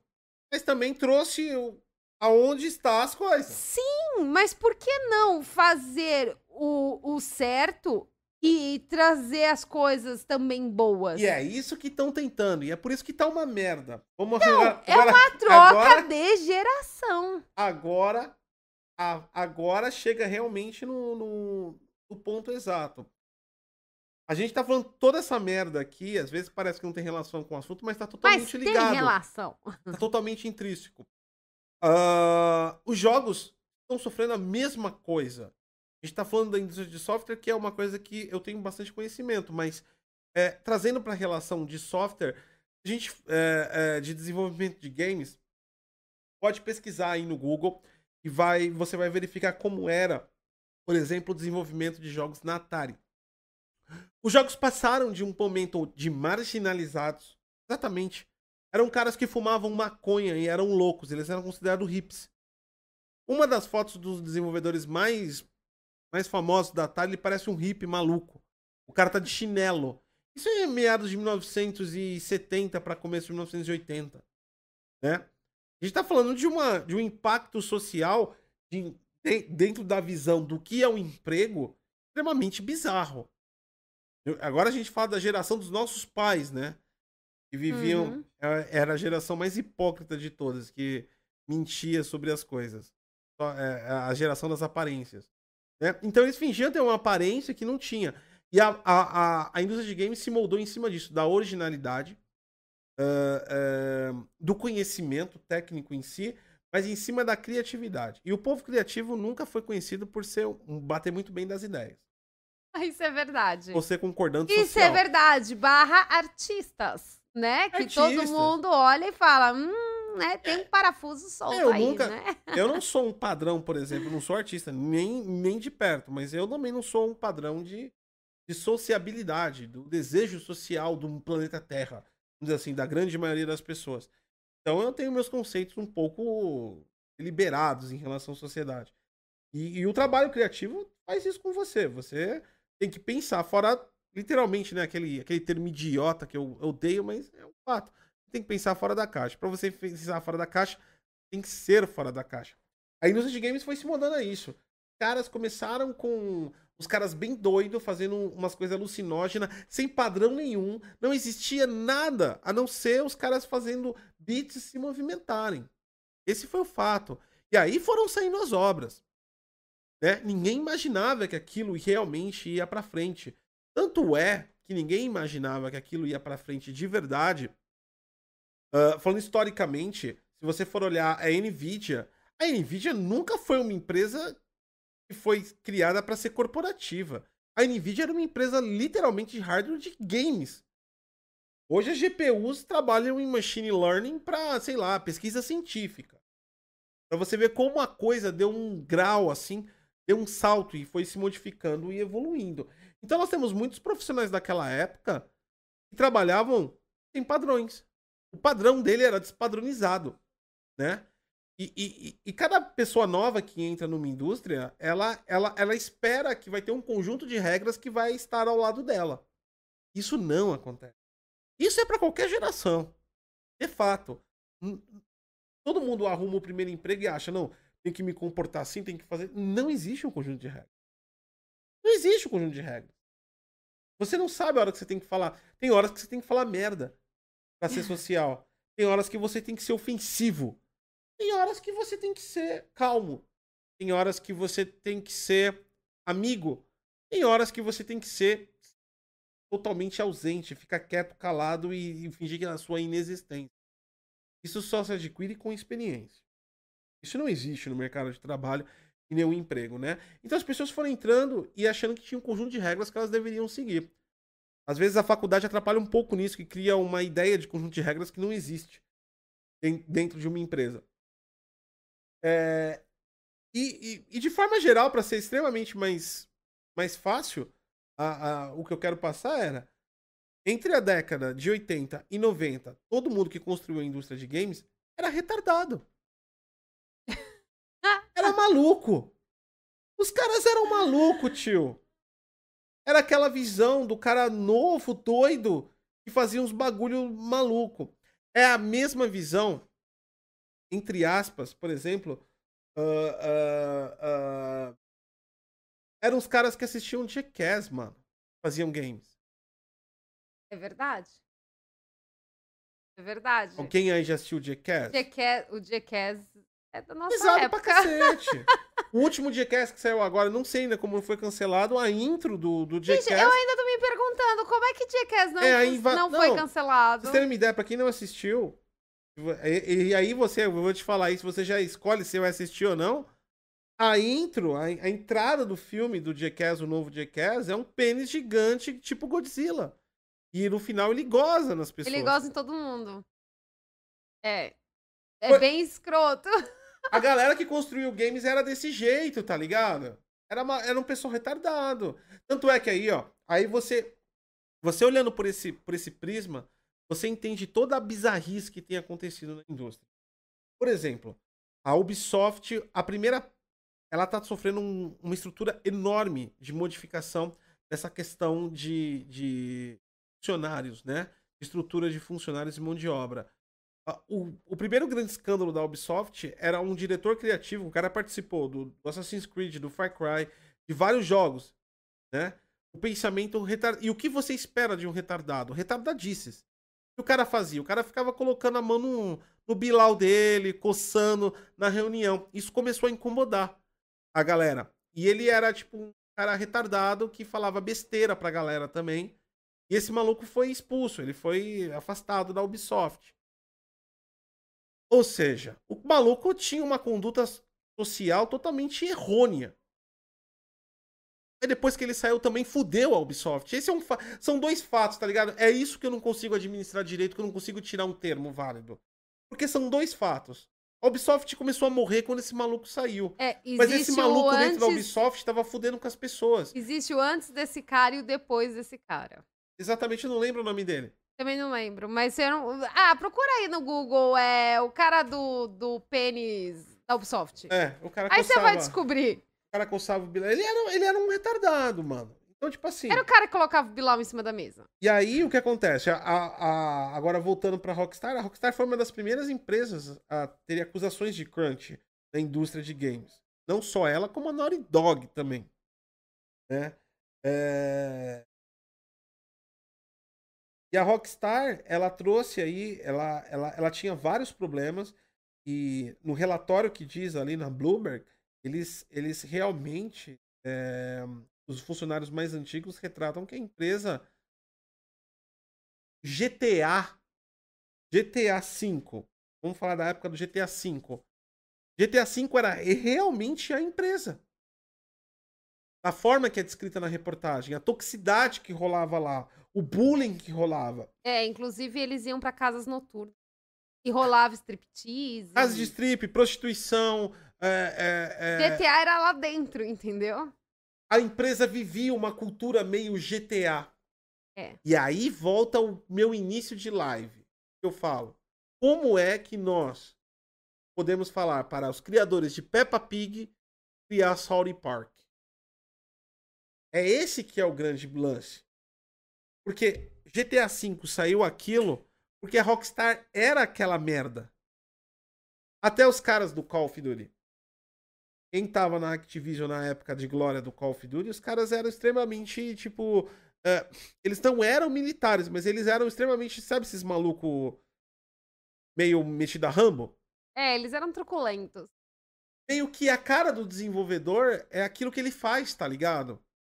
E quando se muda a cultura disso, e quando se reflora isso, o qual é o impacto daquilo que você esperava no jogo anterior e qual o impacto que você vai ter no futuro sobre isso?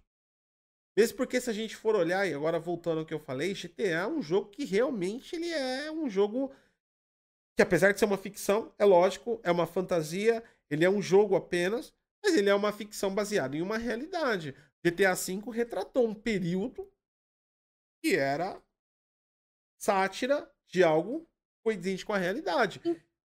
Então, e segundo o que a Bloober diz, que a Bloober, tá?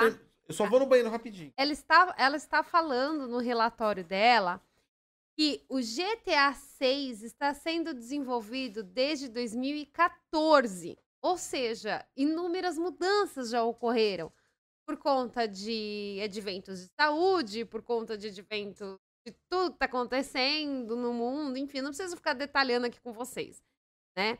Então, ela está sendo desenvolvido desde 2014. E por conta dessas mudanças que esse GTA vem tendo, segundo a Bloober, o GTA V já houve updates e mudanças de palavras. Já está tendo mudanças para melhorar e deixar menos tóxico. O próprio GTA que hoje todo mundo joga e que todo mundo gosta. A galera joga hoje e fala: nossa, o GTA V é maravilhoso. Mas ele já teve updates. Ele já modificou. Ele já tirou muitas palavras de preconceito que eram consideradas, que antes eram consideradas normais, hoje é considerado muito preconceituosas, misóginas, racistas e tudo mais. Então, será que a, a, a empresa que está fazendo GTA, será que ela vai dar mancada? Só pelo fato dela colocar uma mulher, eu não vejo, tipo, que a mulher ela seja ali um ponto de extrema mudança. Sim, ela sempre teve protagonistas homens. Mas ali até então, se você for transportar para a realidade, existem mulheres também, mulheres extremamente violentas, existem mulheres de gangues, existem mulheres bandidas, tanto quanto homens. Ah, esse lance né? da mina aí, então, eu acho. Não, não, eu, eu nem então, quero entrar nesse assunto porque isso lance, é uma puta besteira, na boa. O lance da mulher está ali. É. Eu não vejo. Eu acho que é uma oportunidade da empresa estar explorando um outro lado. É um lado que até agora não foi explorado. Eu acho que isso vai ser bem interessante. Não, e né? outra, a galera, a galera, tipo assim, tipo, eu tô falando de, de conflitos culturais extremamente complexos, né?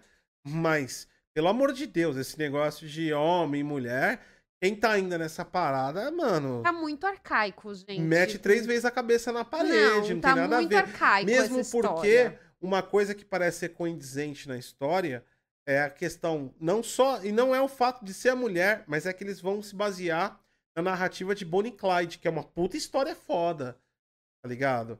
E, gente, vamos, vamos reparar, o pessoal tá. Ó, quem fala que é, o lance da mulher no, no do jogo, vamos pensar, eles estão inspirando em Bonnie Clyde. Não. Era um homem e uma mulher extremamente violentos. Não, eu não vejo, eu Entendeu? não vejo, então, é, sinceramente eu não, não vejo. Eu não vejo. E por ser Bonnie Clyde, vai ser meio que a história de Robin Hood. E Bonnie e Clyde, eles eram ladrões, mas eles roubavam e davam o dinheiro... Pra tentar fugir, né? Os, os pobres. Então, Robin Hood é, sim, mas eles eram. Muita gente, muitas comunidades agradeciam e tem até hoje é, placas lá de pessoas agradecendo eu vi umas, Clyde. Eu vi umas paradas extremamente babaca, eu vi alguns comentários, ó, oh, não sei o que, bandido agora. E desde quando bandido é só homem, mano? Vai continuar sendo uma história de crime, GTA, Sim. mas esse fato de homem e mulher, na boa, eu acho que é. Aí eu, eu, eu, eu, acho que é uma estrutura que já, deve, já devia ter sido superada. O problema em si não é esse que eu vejo, porque, mano, isso é muito bizarro, não tem nada a ver isso aí. Não, e ó, eu acho, sinceramente falando, eu acho que esse GTA vai ser tão bom quanto os outros. Apesar de eu não gostar muito de GTA no sentido de jogar o GTA. Porque eu, eu tenho uma péssima experiência com o GTA, deixa eu contar pra vocês. Antes que vocês saiam me xingando. O God tava jogando GTA V e ele falou: Olha, joga aí, você vai gostar. Aí eu fui jogar. Aí eu não sei o nome dos personagens. Foi o primeiro lá que apareceu. Aí eu tava eu andando na rua com o personagem. Aí de repente apareceu uma velha, filha da puta, e começou a me bater. Aí eu falei, por que, que a velha tá me batendo? Aí eu fui lá e bati na velha. A velha começou a me bater. Eu falei, eu vou bater na velha também. Bati na velha. O que aconteceu? Veio a polícia me matou. E eu falei, nunca mais quero jogar esse jogo. E eu nunca mais joguei. Então eu tenho um trauma por causa da velha. Cara, eu tava andando de boa na rua. Não. A velha filha da mãe, ela veio me bater do nada, aí, aleatoriamente. E aí vem a contradição, né? Esse, esse assunto foi bom que você ter trazido aí, porque vem a contradição. do que eu falei que nós estávamos errados lá atrás, essa loucura de, de bullying, de narrativas de ser superior pelo fato de você trabalha, ou você, ser um, um, babaca de empresa, ser um bosta de empresa e, e achar isso bonito, isso daí estava totalmente errado. Agora, também, como tá errado uma visão também, mas também, tipo assim, é importante entender que o ser humano não é ultra é, dotado da sensibilidade do planeta Terra, cara. A gente não é o, o, o iluminado de luz. Eu vi. Deixa eu trazer um bagulho que eu fiquei muito puto. Eu fiquei muito nervoso de verdade. Eu fui ver. Aliás, eu tô muito puto com isso até agora. Que é as merda de site de fã entrando na bosta do Metacritic. Ai, peraí, tá que eu preciso agora no banheiro que Vai eu tô lá. bebendo água. Isso me deixa puto, tá ligado? Porque. E não que os sites de fã sejam ruins, são feitos por pessoas que não prestam. Não é isso que eu quero dizer. É que, tipo assim, é parcial.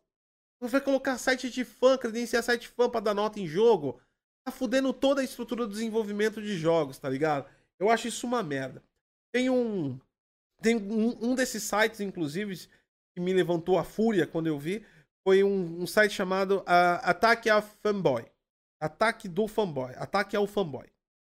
O nome do, do site. E aí os caras fizeram análise de Stray. O jogo do gatinho. Tá ligado? É, mano. Tudo tem que ter equilíbrio na vida. Você não pode ser um puta de um escroto, de um babaca e achar que todo mundo tem que ceder a sua vontade a sua escrotidão falando as merda que você quiser. Tem que ter respeito pelas pessoas. Mas também, puta que pariu. Você não precisa também ser a porra de um floco de neve. Né? O cara me coloca na análise, ele dá uma puta nota merda pro jogo, porque, ó, pessoas podem se sensibilizar, ainda mais pessoas que perderam seus gatos recentemente, quando o gatinho cai ali. Foi uma cena forte. Que cena forte, tio? Ah, você tá falando. É, essa é a análise. Procura lá, uma análise num site chamado Ataque ao Fanboy. Ataque ao Fanboy. Tá? É essa é a análise do cara. O cara colocou, o cara criticou o jogo por causa que o gato cai. E isso poderia ser uma cena forte para quem perdeu um gato recentemente. Faz, dentro do meu mundo, isso não faz sentido.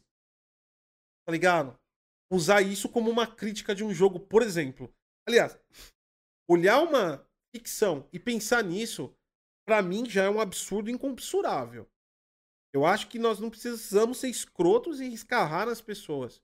Eu mudei muito, aliás, eu aprendo muito com todos os dias. E que nem eu falei pra galera, quando a gente fez a nossa campanha pra galera monetizar, eu, eu, eu, eu me senti muito mal porque eu não tava acreditando que aquilo ia acontecer. Então eu tenho uma porra de falta de, de sensibilidade. Eu, eu sinto que eu tenho. Eu sinto não, eu tenho uma falta um pouco de sensibilidade que eu, que eu tento melhorar a cada dia. Mas a galera muito sensível tenta melhorar também essa, essa, essa porra desse choro contínuo. Não faz sentido, cara, isso. O gato caiu, alguém que perdeu um gato vai sofrer por causa disso, o cara vai se matar. Da onde o cara tirou uma merda dessa?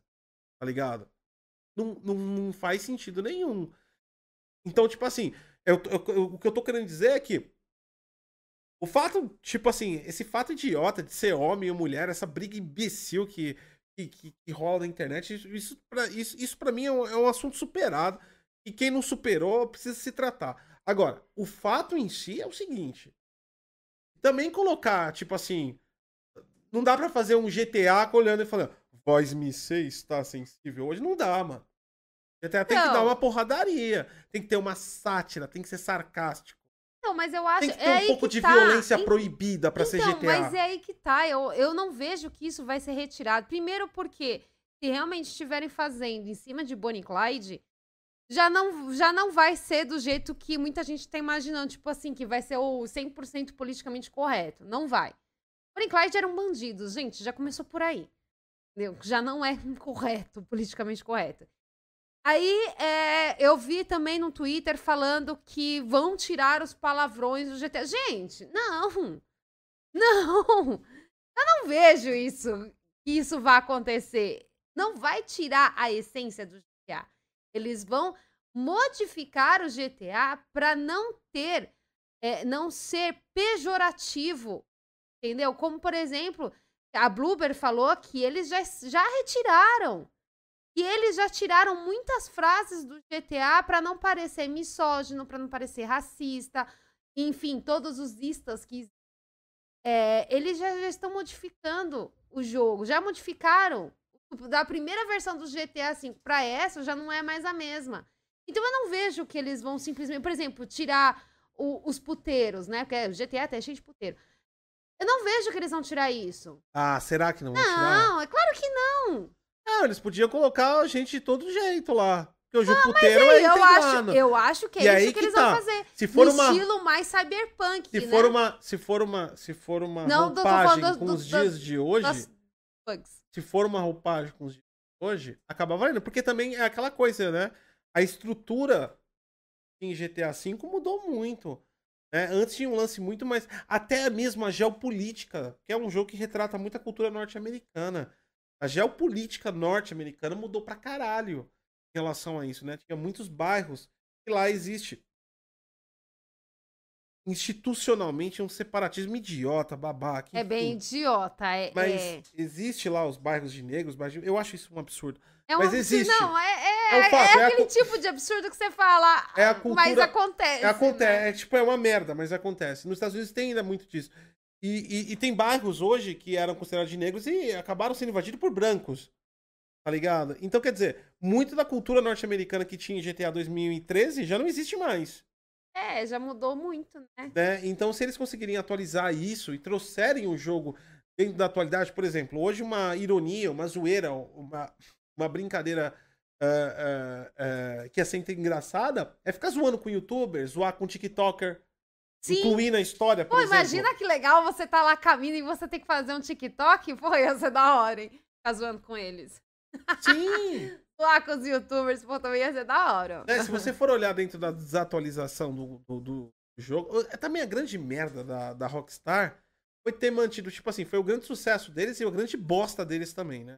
Porque a grande merda deles foi ter mantido o jogo vivendo e revivendo tanto tempo. Tem atualização.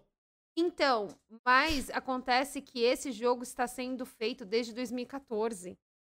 E foi justamente por causa de todos esses problemas que o GTA 6 ainda não foi lançado. Ah, tá fazendo feito. Segundo a Bloober, tá, gente? Tá sendo feito desde 2014, mas não, não tá funcionando. Que adianta? Essas merda também é, é o seguinte. Não tá funcionando. Nós estamos há 10 lançado. anos desenvolvendo. Como se tempo fosse algo que fizesse algo melhor. Tá boa. O Cyberpunk. O tempo não faz nada. O tempo pode ser justamente uma merda de, de cagada de projeto. O fato de um jogo estar tá sendo desenvolvido há anos não quer dizer que ele vai sair bom ou vai sair extremamente perfeito. Quer dizer, aliás, o que tem mostrado pra gente a história dos games é que cada ano a mais que um jogo é desenvolvido é que mais merda tá acontecendo no projeto dele, né? Então, é verdade. Né? Isso, isso, isso é um fato. Eu entendo que tem que mudar e eu concordo com algumas mudanças. Por exemplo, eles fizeram uma mudança que, inclusive, entra em, em, em GTA V. Eles iam fazer um modo online e eles voltaram atrás quando teve aquele pro, a, aquela problema, né? Aquela questão trágica lá do Floyd, norte-americano, o rapaz que foi morto pela polícia lá. Eles mudaram, eles, eles, eles iam fazer uma atualização de gangsters versus mocinhos, ou seja, polícia e bandido, e eles resolveram não colocar aquilo por conta da situação social estava acontecendo naquele momento, que ainda levantou ali a hashtag Vidas Negras Importam. Então, o jogo, querendo ou não, são jogados por pessoas. E ele faz parte da sociedade. E ele tem que ser conduzido com os adventos da sociedade. Eu acho uma decisão certa. E isso fosse ferir aquele momento e não ia pegar bem para a empresa, não ia vender, as pessoas iam ficar nervosas, ia gerar uh, é. um bagulho ruim. E tem aqueles retardado doido que extremista maluco que usa isso pra, pra, pra, pra falar besteira na internet, como eles já fazem. Né? Então eu acho uma decisão certa. Eu acho que nós temos que migrar. Por exemplo, não dá para fazer um jogo mais que represente a sociedade de 1930, né? Lei seca nos Estados Unidos, machismo em toda a sua forma, é, que mais que nós tínhamos lá? É, é, é, muita muita, muita ignorância em relação à profissionalização. Então nós tínhamos muito, muito contexto errado em 1930. Nós formos fazer um jogo retratando a sociedade de 1930, tem uma narrativa histórica, simplesmente fazendo o jogo como se fosse. ninguém vai gostar. Então, mas é, ó, você tocou numa coisa interessante. Por exemplo, agora tá se falando que tudo hoje é muita lacração, é muita politicamente correto. Mas se você parar pra pensar, vou, você falou de 1930, nós tínhamos uma questão muito forte no mundo em relação racial.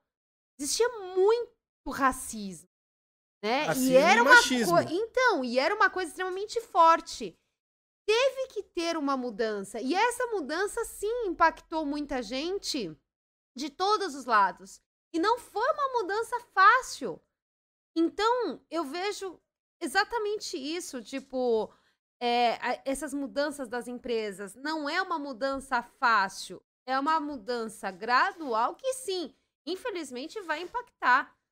Mas, como eu disse, eu, como consumidora, tô achando uma merda. Mas Não, eu. então, é esse que é o problema, porque a gente se fode, né? Que esse, que Sim, mas assim, é, a- assim como antigamente nós tivemos esse, o- a problemática de racismo, houve essa mudança e, cara, antigamente não, a gente tem problema de racismo até hoje, né?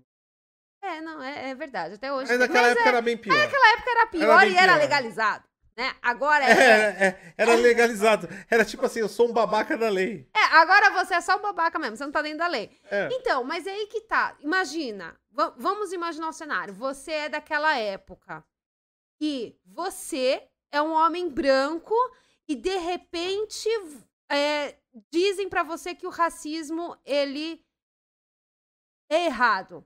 Isso vai te impactar de alguma forma. Vai, o maluco vai ficar puto, ele vai querer. Para ele os vai, dois ele lados. vai achar, ele vai achar que o direito dele de ofender o outro tá, tá, tá sendo. Você tá entendendo? É Chegamos, peraí. Estamos falando de 1930 e acabamos de chegar em 2022. É exatamente isso que eu quero dizer. tipo, se naquela Conclusão época... da live, a sociedade é um lixo. Vai, continua. Exato, mas é um lixo, porque nós levamos tanto tempo. Quanto tempo a humanidade leva-se para aprender que não, você não pode ficar xingando os coleguinhas por causa da cor da sua pele, porque você nasceu um homem, porque você nasceu uma mulher. E tem espaço para todo mundo. E tipo assim, se naquela época houve esse impacto dos dois lados, tanto para negros, quanto para brancos, quanto para japoneses, quanto para tudo. Houve impacto para todo mundo. Hoje também nós estamos tendo impactos. Para japoneses pesou mais 1940, 40. Então, mas é isso que eu tô te falando. Nossa, nossa que pesado isso. Mas não, não Não, é é que eu pesado, tô falando de fatos históricos. Não, tudo bem. É, então, mas é que eu tô falando, tipo assim, são mudanças que, na época, parece extremamente difícil, parece que é extremamente errado, você vai xingar, você vai falar, não, porque agora tá mudando, porque na minha época era melhor. Só que Sim. com o tempo, você vê e fala, ainda bem que tiveram essas mudanças. Sim, Você imagina se nós vivêssemos com a cabeça lá de Nossa, 1920, pelo amor de 1930? Cara, que coisa ridícula. Tava todo mundo morrendo de câncer de cigarro. É, sabe, as mudanças, sim, elas são devagar, elas são difíceis, elas são. Cara, ela impacta em todos, os- em todo mundo, em todos os aspectos, mas cara, elas são necessárias. Não tem o que você fazer e sim, vai ser impacto para todo mundo. Nós como consumidores de jogos, nós queremos, claro que nós queremos grandes obras. É claro que a gente quer que o GTA seja o melhor jogo do mundo ou qualquer outro jogo que você goste, que você Não, joga. mas sinceramente eu não acho que vai ser ruim, não. Não, eu não acho que Eu não vai ser acho, ruim. né? tipo assim, já antecipando minha opinião aqui, eu não acho que vai ser ruim o jogo, não. Mas vai ter muita coisa que não, que não tinha no GTA. Eu, eu acho que ele vai ser, tipo assim, ele vai ser uma coisa boa, mas vai ser, sei lá, 80% diferente. Então, e eu acho que sim, tem que ter essa mudança. Eu acho que, ó, por exemplo, o, o jogo em si, historicamente, qualquer tipo de jogo, não só jogo eletrônico, o jogo em si, ele sempre foi algo que se difundiu a cultura, que se criou a cultura em volta de jogos. Jogos tipo assim, jogos olímpicos. Imagina lá os primeiros jogos olímpicos, mais, né? É, E, e jogo sempre foi o quê? A máxima diversão, aquela, aquele ponto de contração. Né? Então, assim, o jogo hoje, jogo eletrônico, ele não mudou, ele continua sendo a mesma coisa, ele continua sendo aquela difusão de cultura, ela continua sendo diversão, né? E eu acho extremamente importante começar sim a mudança com jogos, porque é uma questão que assim, que muita gente tem acesso. E muita gente vai ver, ah, GTA pode ser uma merda. Vai, pode sair tipo assim, o jeito que você não queria. Tudo bem, mas alguém tem que começar. Por ah, exemplo, a Ubisoft. A Ubisoft está passando por um maior perrengue. Né? Ela cancelou aí ao total, ao total foram seis jogos e ainda adiou É, mas ó, o, o exemplo da Ubisoft é bom. Mas o quanto isso afere de verdade. Do ponto de vista social, e principalmente de inclusão de pessoas, eu, eu, eu, eu tenho total concordância. Eu acho que, assim, que nem o lance, é, as modificações que foram feitas no, no GTA V, é, ao longo dessas, desses updates foi retirada de piadas com é, trans, com gays. Eu acho isso importante. A sociedade mudou o conceito quanto a isso e tem que seguir. Acabou. Isso é fato. Sabe? Tipo, do Devolution, baby. A gente tem que evoluir. Tem que evoluir. Tem que evoluir. Eu concordo explicitamente com isso. Mas existem alguns pontos, por exemplo, quando você chega na Ubisoft. O quanto a empresa está madura e autossuficiente para equilibrar esses limites. Eu tenho em mim, e isso é uma opinião pessoal, totalmente pessoal, tirando no meu bumbum, tá? Mas ela é comprovada com fatos que aconteceram reais. Eu sou um grande fã de Far Cry. Far Cry sempre foi, principalmente a partir do 3, uma história uh, política. Far Cry é um jogo político. É, sempre foi. Sempre foi. A partir do 3, principalmente. Você tá sempre. Você sempre faz parte do povo, da revolução, e você tá combatendo a ditadura e o fascismo. É isso. Sempre foi assim. Far Cry 3 é assim. O, o Pagamin, que é o Far 4, é assim. Só o Primal. O, até o Primal tem um pouco disso, porque tem uma tribo mais fascista ali. Mas é, é bem pouquinho. O Far Cry 5, que é, já entra um conceito religioso, fanático religioso, a qual é, é, tem toda uma hierarquia né? É, se, se, você for olhar assim, política no Far Cry 5, né? Você falar, o, o, o Jacob Seed, ele é o cara da imprensa, né? É o cara que faz a gestão e alienação constante dos, dos, dos seguidores do pai. A, a Faye, ela é basicamente a aliciadora inicial. Ela traz e droga eles e coloca. E aí tem o, o eu esqueci o nome do militar, que é o que faz a sua, a sua segurança, que faz toda a segurança, e quem tenta abrir o olho sobre o pai, eu, os caras lá do, do, do, exército do pai vai lá e regaça com o cara. Quem tem pelo menos 5% de, de geopolítica, de noção, isso é uma estrutura fascista, né? Em, em, em Far Cry 5. Em Far Cry 6, eles foram um pouquinho mais além, eles fizeram uma retratação um pouquinho realista em relação à questão uh, uh, de uma ilha que claramente é Cuba. Nossa, aquela ilha. Aquilo foi tipo. É, é, é fantasiosa, mas ali é Cuba. A gente tá falando de uma terra de embargo, onde eles têm carros antigos, onde eles não têm evolução, e que vive de um planteio, de uma erva que acabou sendo basicamente um, uma salvação e é basicamente onde se agarra toda a estrutura e, e fortuna. E ali tem o líder fascista, como sempre. O, o, o Castilho ele é muito próximo ao Pagamin em relação ao, ao, ao nível é, é, ditatorial e fascista dele, né? Mas eu achei, na boa, que a Ubisoft ficou com medo de narrar a história, porque ela tava indo, e isso eu tô tirando ela, da minha. É, ela tava indo. Eu, tá, eu tô tirando um da minha bunda, tá, gente? Mas eu, eu, eu, eu, eu, eu, pelo menos dentro de mim, acredito que houve uma mudança no enredo, e, e isso me parece muito nítido em Far Cry 6. Porque nós temos ali o personagem principal, que é a Mina, e, e já falando, ah, mulher, ó. cara, eu joguei com a Mina, é da hora tem problema é, eu nenhum. Eu achei tranquilo também, não vi diferença não nenhuma, tem problema não. Nenhum. Achei, mas, achei, mas, achei... mas, tem que avisar, porque às vezes a comunidade gamer é um pouco complicada, né? Lembra dos pelos da Eloy?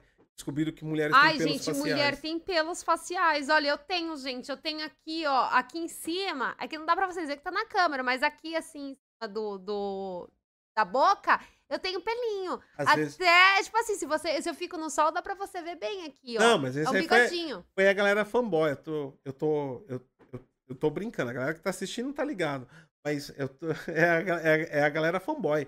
E, tipo assim, às vezes, a- às vezes essa galera levanta a mão e, tipo assim, a gente faz parte da comunidade de games, né? E aí a galera. não- às vezes não dá uma. Quando você vê alguma coisa que alguém escreve, ganha uma relevância, você dá vontade de levantar uma bandeira. Gente, eu gosto de games, mas não sou assim. Sabe? Levantar uma plaquinha. né? Às vezes dá uma Eu, vergonha. às vezes dá uma vergonha. Às porque- às vezes você passa uma vergonha, né? Você fala. Não, porque tem "Ó, uns doidos que ganham uma relevância que às vezes dá. É, é doido. Mas enfim. E aquela história era o seguinte: aí tinha o Castilho e tinha o Diego, que era o filho do Castilho. É, eu não vou dar spoiler, mas eu vou narrar um pouquinho aqui. É, durante o percurso do jogo e mundo aberto, ele é conquista de território, ou seja, você tem que ir conquistando o mapa. Eu já não gostei um pouco que eles entregaram todas as mecânicas do Far Cry 6 e virou meio um Ghost Recon Wildlands, né? Mas tudo bem, até aí é questão de gosto. Mas voltando ao enredo, a- a- o personagem principal e o Diego, que é o filho do ditador, do fascista, ele gera uma relação. E isso é destruído. Ou vira irrelevante em determinado ponto do jogo.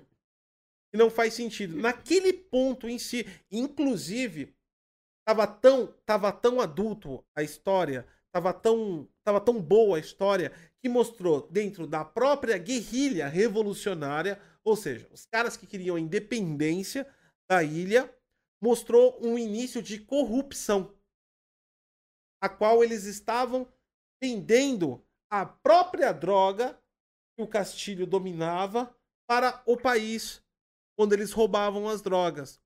E sem contar que chegou a um nível extremista a revolução que estava cometendo crimes tão brutais quanto o Castilho dentro do enredo. E ali, em determinado ponto, parece que a Ubisoft falou: não, a gente desistiu de contar isso. Vamos falar de outra coisa.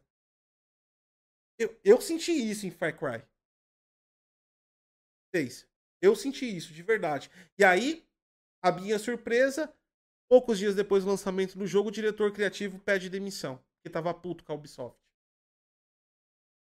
Às vezes, esses conceitos estão meio que, tipo assim, pegando uma história foda que poderia ser.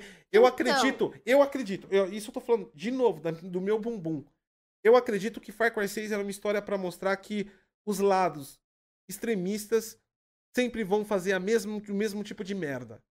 Então, aí assim, o, a minha visão sobre é que ainda não se achou um meio termo que agrade os dois lados. Se você for levar 100% do politicamente correto, nós vamos jogar, todo mundo só vai jogar o jogo da Peppa Pig. Inclusive, tá no Game Pass. Põe pros seus filhos jogarem. É daorinha, daorinha, daorinha. É da hora o jogo.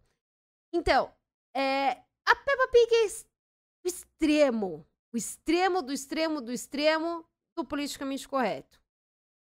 E É, eu, e criança, eu vai, vejo. não é politicamente correto. E é eu criança. vejo que se eu- eu- os jogos têm que ter a classificação indicativa, justamente, não é tipo assim, ah, é 18 anos só porque tem sangue e sexo. Não, a classificação indi- indicativa também serve para as pessoas entenderem a narrativa que está acontecendo.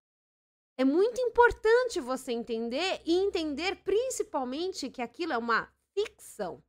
Cara, tipo assim, se o jogo for classificado para maiores de 18 anos, eu não vejo problema nenhum você catar, que nem você falou do, do Far Cry, e fazer, assim, uma narrativa mais pesada, com fascistas, com, com golpes e tudo mais. Se a classificação for abaixo de 18 anos, aí sim, você tem que tomar cuidado.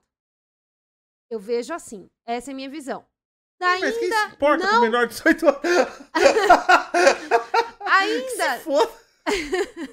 Você falar isso que você tem 40. Que se foda. Então, eu já passei por 18 anos, já Então, foi proibido um monte de coisa. eu vejo que, assim, ainda não Eu tivemos. sou da geração que tinha que assistir Emanuele meia-noite lá, É verdade. escondido. É verdade. Passava o Manuel. Então, é a gente era menor de idade. Então, mas é aí que Já tá. passamos, agora a gente tem que colher os frutos. Que se foda a geração Então, mas é, 18 é isso que eu tô te falando. Tipo assim, ainda não existe um, um bom senso pra isso.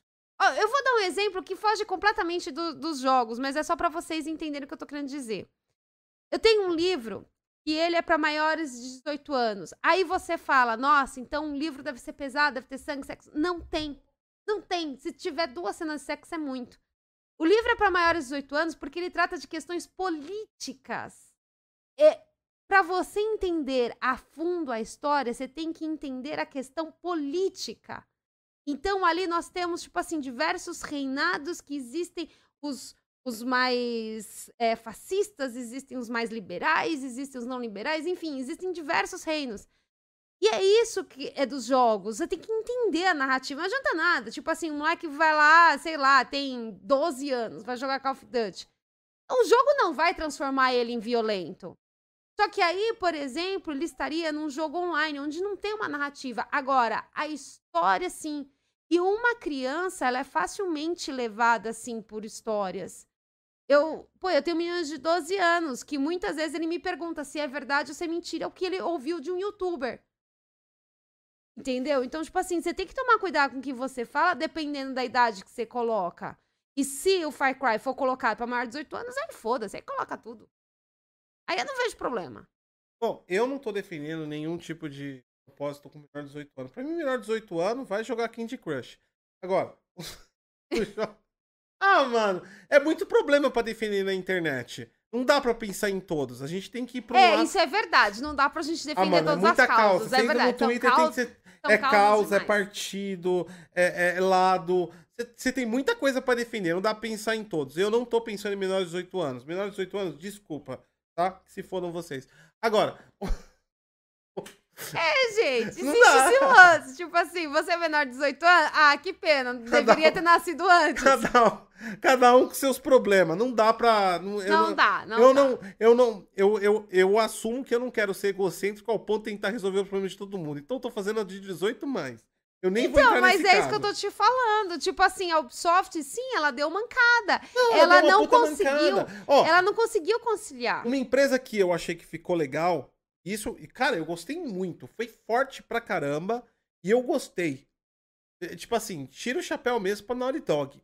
O The Last of Us Part 2. Ó, tem, tem Pix. Ah, eu sei, tem um monte de pix aqui, eu já vou, já vou ler. É, mas eu dou um, eu, eu tiro o chapéu pro The Last of Us Part 2. Eu sei que é polêmico, eu sei que, que é, muda conceitos éticos Ai, que não sei o ódio. Gente, é só um detalhe. Eu tenho um ódio de The Last of Us, porque no primeiro, o filho da mãe do diretor fez a gente se apaixonar pela Ellie. Todo mundo, ai, como a Ellie é bonitinha, como ela é fofinha. eu nunca gostei daquela menina, eu já digo de passagem. Quando chega no 2, você fala, ai, sua vagabunda. Eu sempre- Eu sempre, Perdeu a morena e perdeu o filho. Eu ai, sempre- que vontade de bater na cabeça dela. Nossa eu Senhora. sempre achei que ela se achou o centro de tudo. Eu que ela é arrogante pra caralho. Ellie. Nossa, mas eu tenho um ódio daquela Falei menina no mesmo, eu 2. sei que tem muito fã de Eu Last tenho- of Us, eu Eu sei tenho que um vocês, ódio eu daquela vocês vão ficar nervosos comigo, mas eu não gosto da Ellie. Como eu também não gosto do Atreus, aquele moleque Eu, chato. ó, eu sou. Team Abby, do Last of Us, sou Team Abby, me- devia ter metido porrada que eu tava com os Não, mas, mucão ó, lá nela. Mas eu Puta achei. que pariu, menina chata. Aquilo é você contar uma história e meter tudo que você quiser, do jeito que você quiser e go to hell. Então Eu acho que esse espírito tem que continuar nos jogos. Tá ligado? Eles meteram. Não, mas é aí que tá. E é um jogo que Eles não é meteram- pra qualquer pessoa. met- Tipo Não, assim, se eu você colocar uma assisti- criança de 3 anos pra jogar. E lógico, sai polêmica. A galera, puta, cara, envolve, envolve questões de gênero, envolve questões é, é, mais atuais, envolve, envolve é, história que já estava construída e, e- e- e na mente dos fãs. E muita gente acabou não gostando, mas, cara, de verdade, eu acho que isso é liberdade criativa do estúdio. Tá? Mano, os caras foram, foram, tipo assim, direto e reto. Eles envolveram tudo naquela porra, transformaram ela numa puta de uma adolescente babaca do cacete, entendeu? A Abby, que acabou, né, dando go to hell ali no, no outro, que eu não, eu não posso ficar falando muito. Tem gente que não jogou ainda, senão vai falar. É, vai falar em Em spoiler. pleno 2022, as pessoas falam, "Spo- me deu spoiler. Quando eu coloquei a análise de Horizon Forbidden West, mostrei o Falaram dragão que deu voando.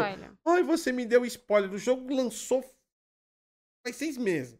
Mas a internet é dos spoilers. Ah, não posso ter spoiler. Enfim, acontece alguma coisa, a Abby lá faz um, um evento maligno com um personagem importante.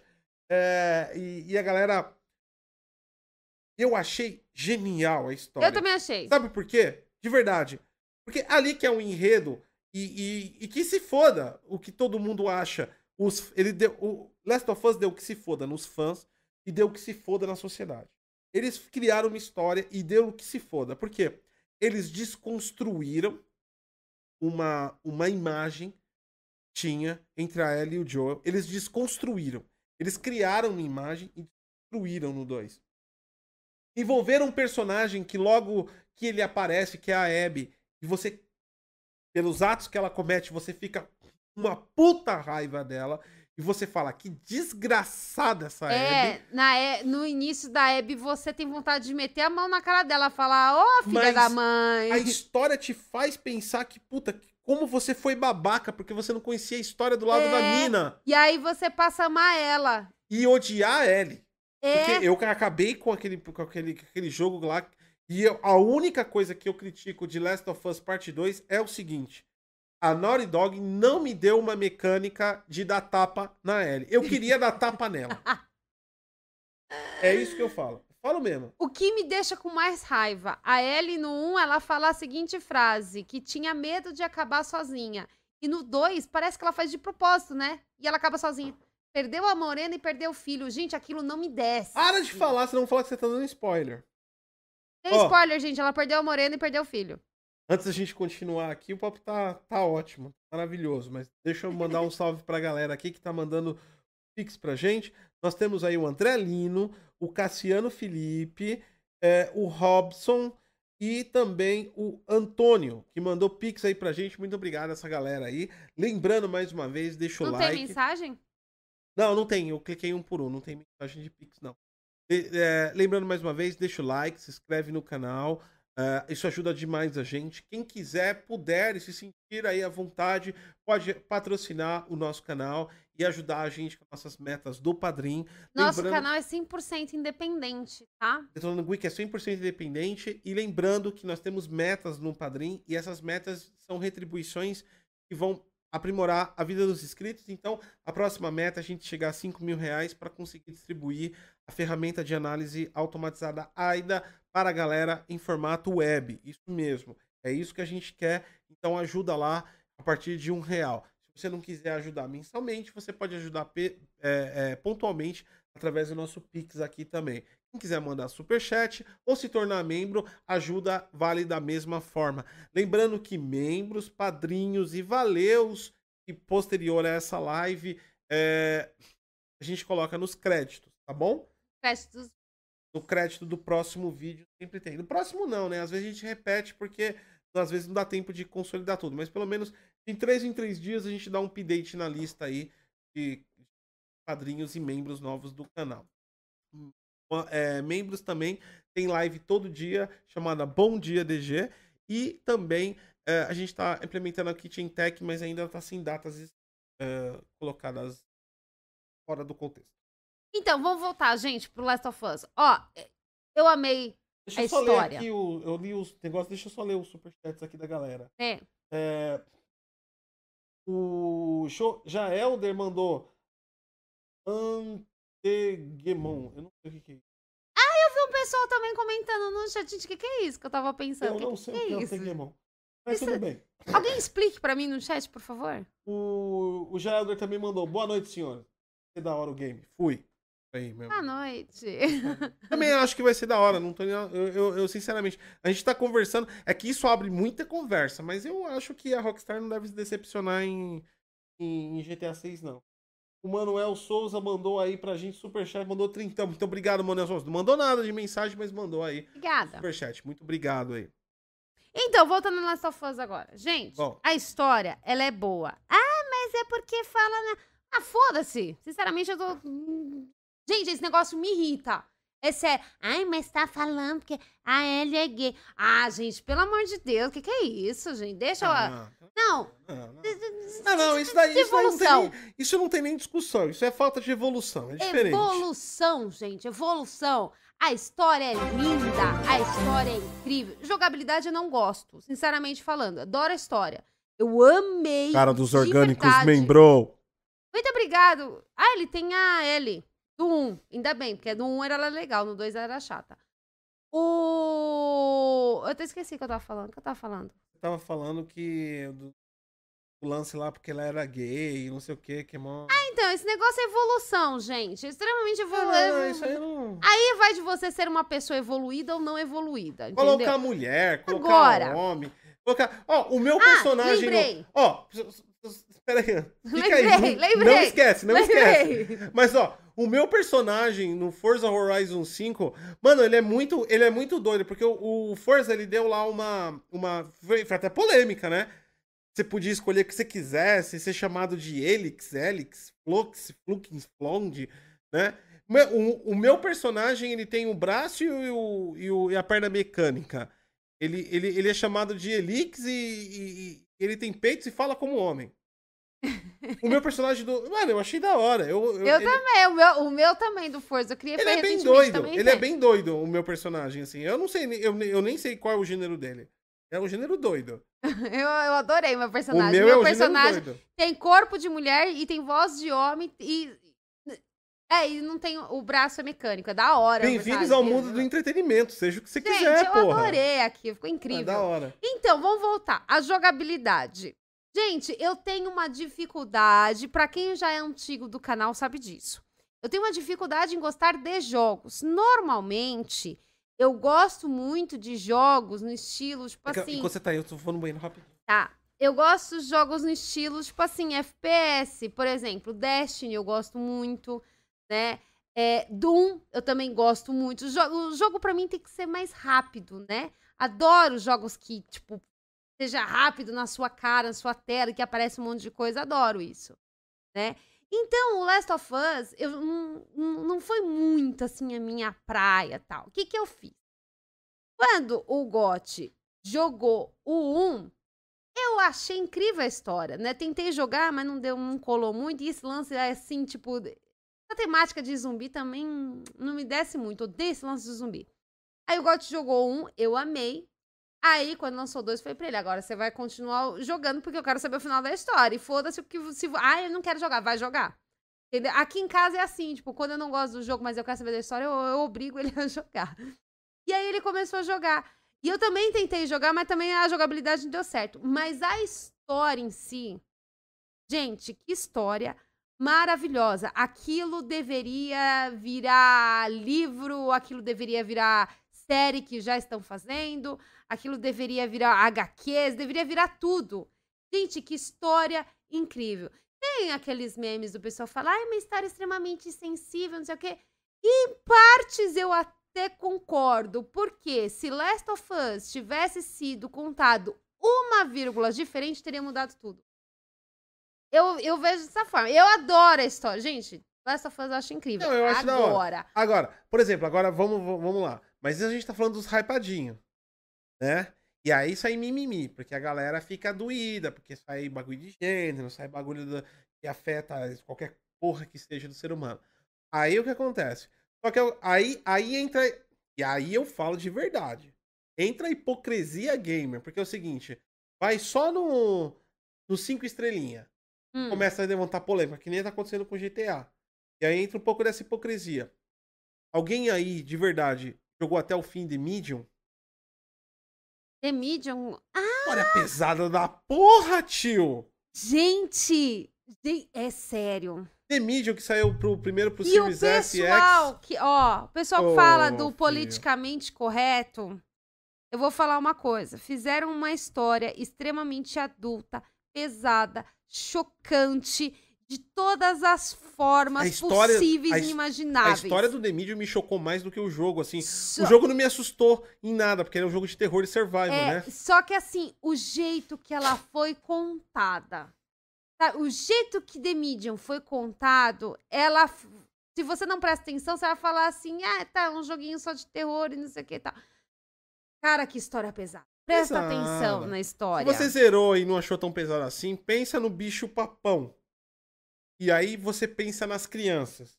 Cara, Saca? Aquilo Em é pesado, assim. Cinco segundos aí de raciocínio. extremo. Bicho papão, crianças.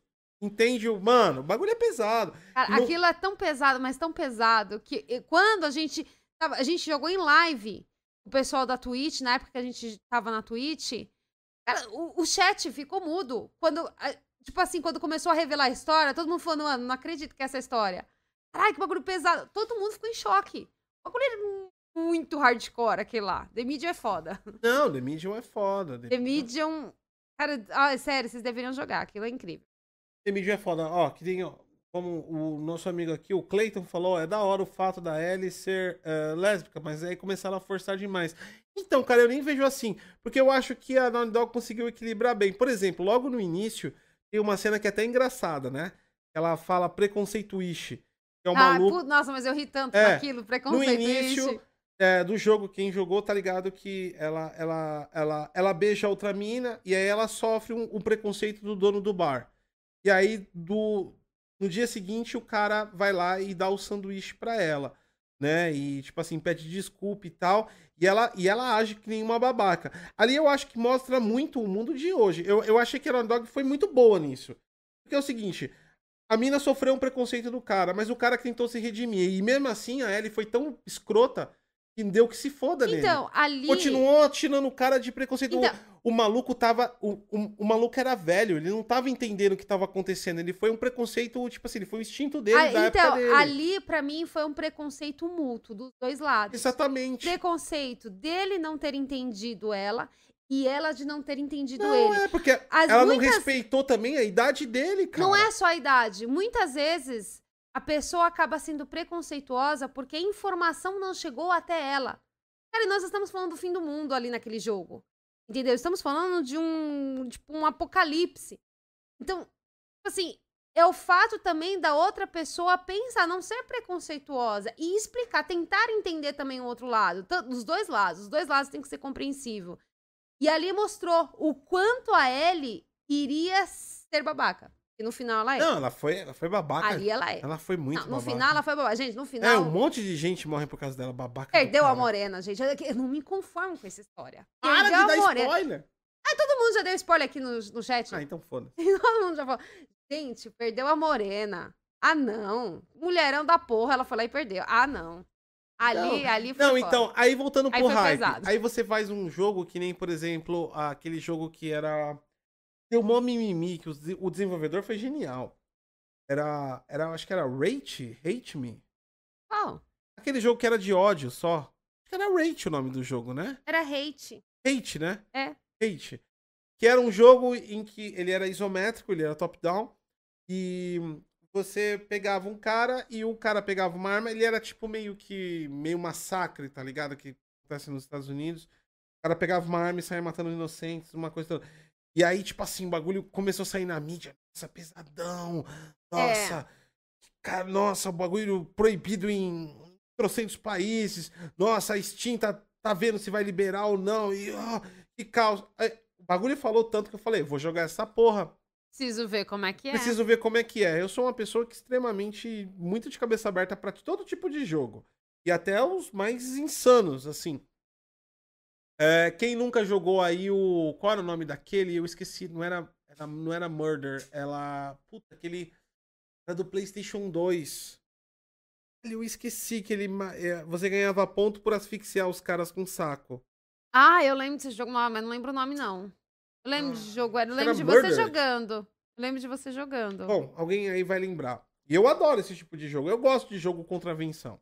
Aí eu, eu falei, vou jogar o hate, né? Bagulho, o jogo Vamos deve, ver qual é que é, já que tá o todo mundo jogo deve né? ser, nossa, o jogo deve ser, Pesadaço. o jogo deve ser pesado, deve ser estilo, tipo, Call of Duty, Modern Warfare, quando você sai da cena do abre o elevador e vai pro pro pro, pro, pro aeroporto, que você tem que pá, pá, pá, pá, pá, pá, né? Regaçar a civil ali é foda, é uma cena foda do jogo. Aí, beleza. Eu vou jogar lá o bagulho isométrico top-down chato pra... Manhunt. Tá todo mundo Manhunt. aqui falando. Obrigada, gente. Obrigado. Cara, esse jogo é Vou fantástico. no banheiro, já volto. Esse jogo é incrível. Manhunt é incrível. Eu joguei todos, cara.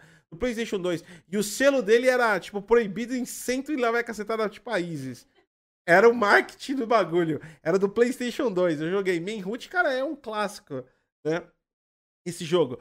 E, e aí eu fui nesse hate também, nesse jogo chamado Rage.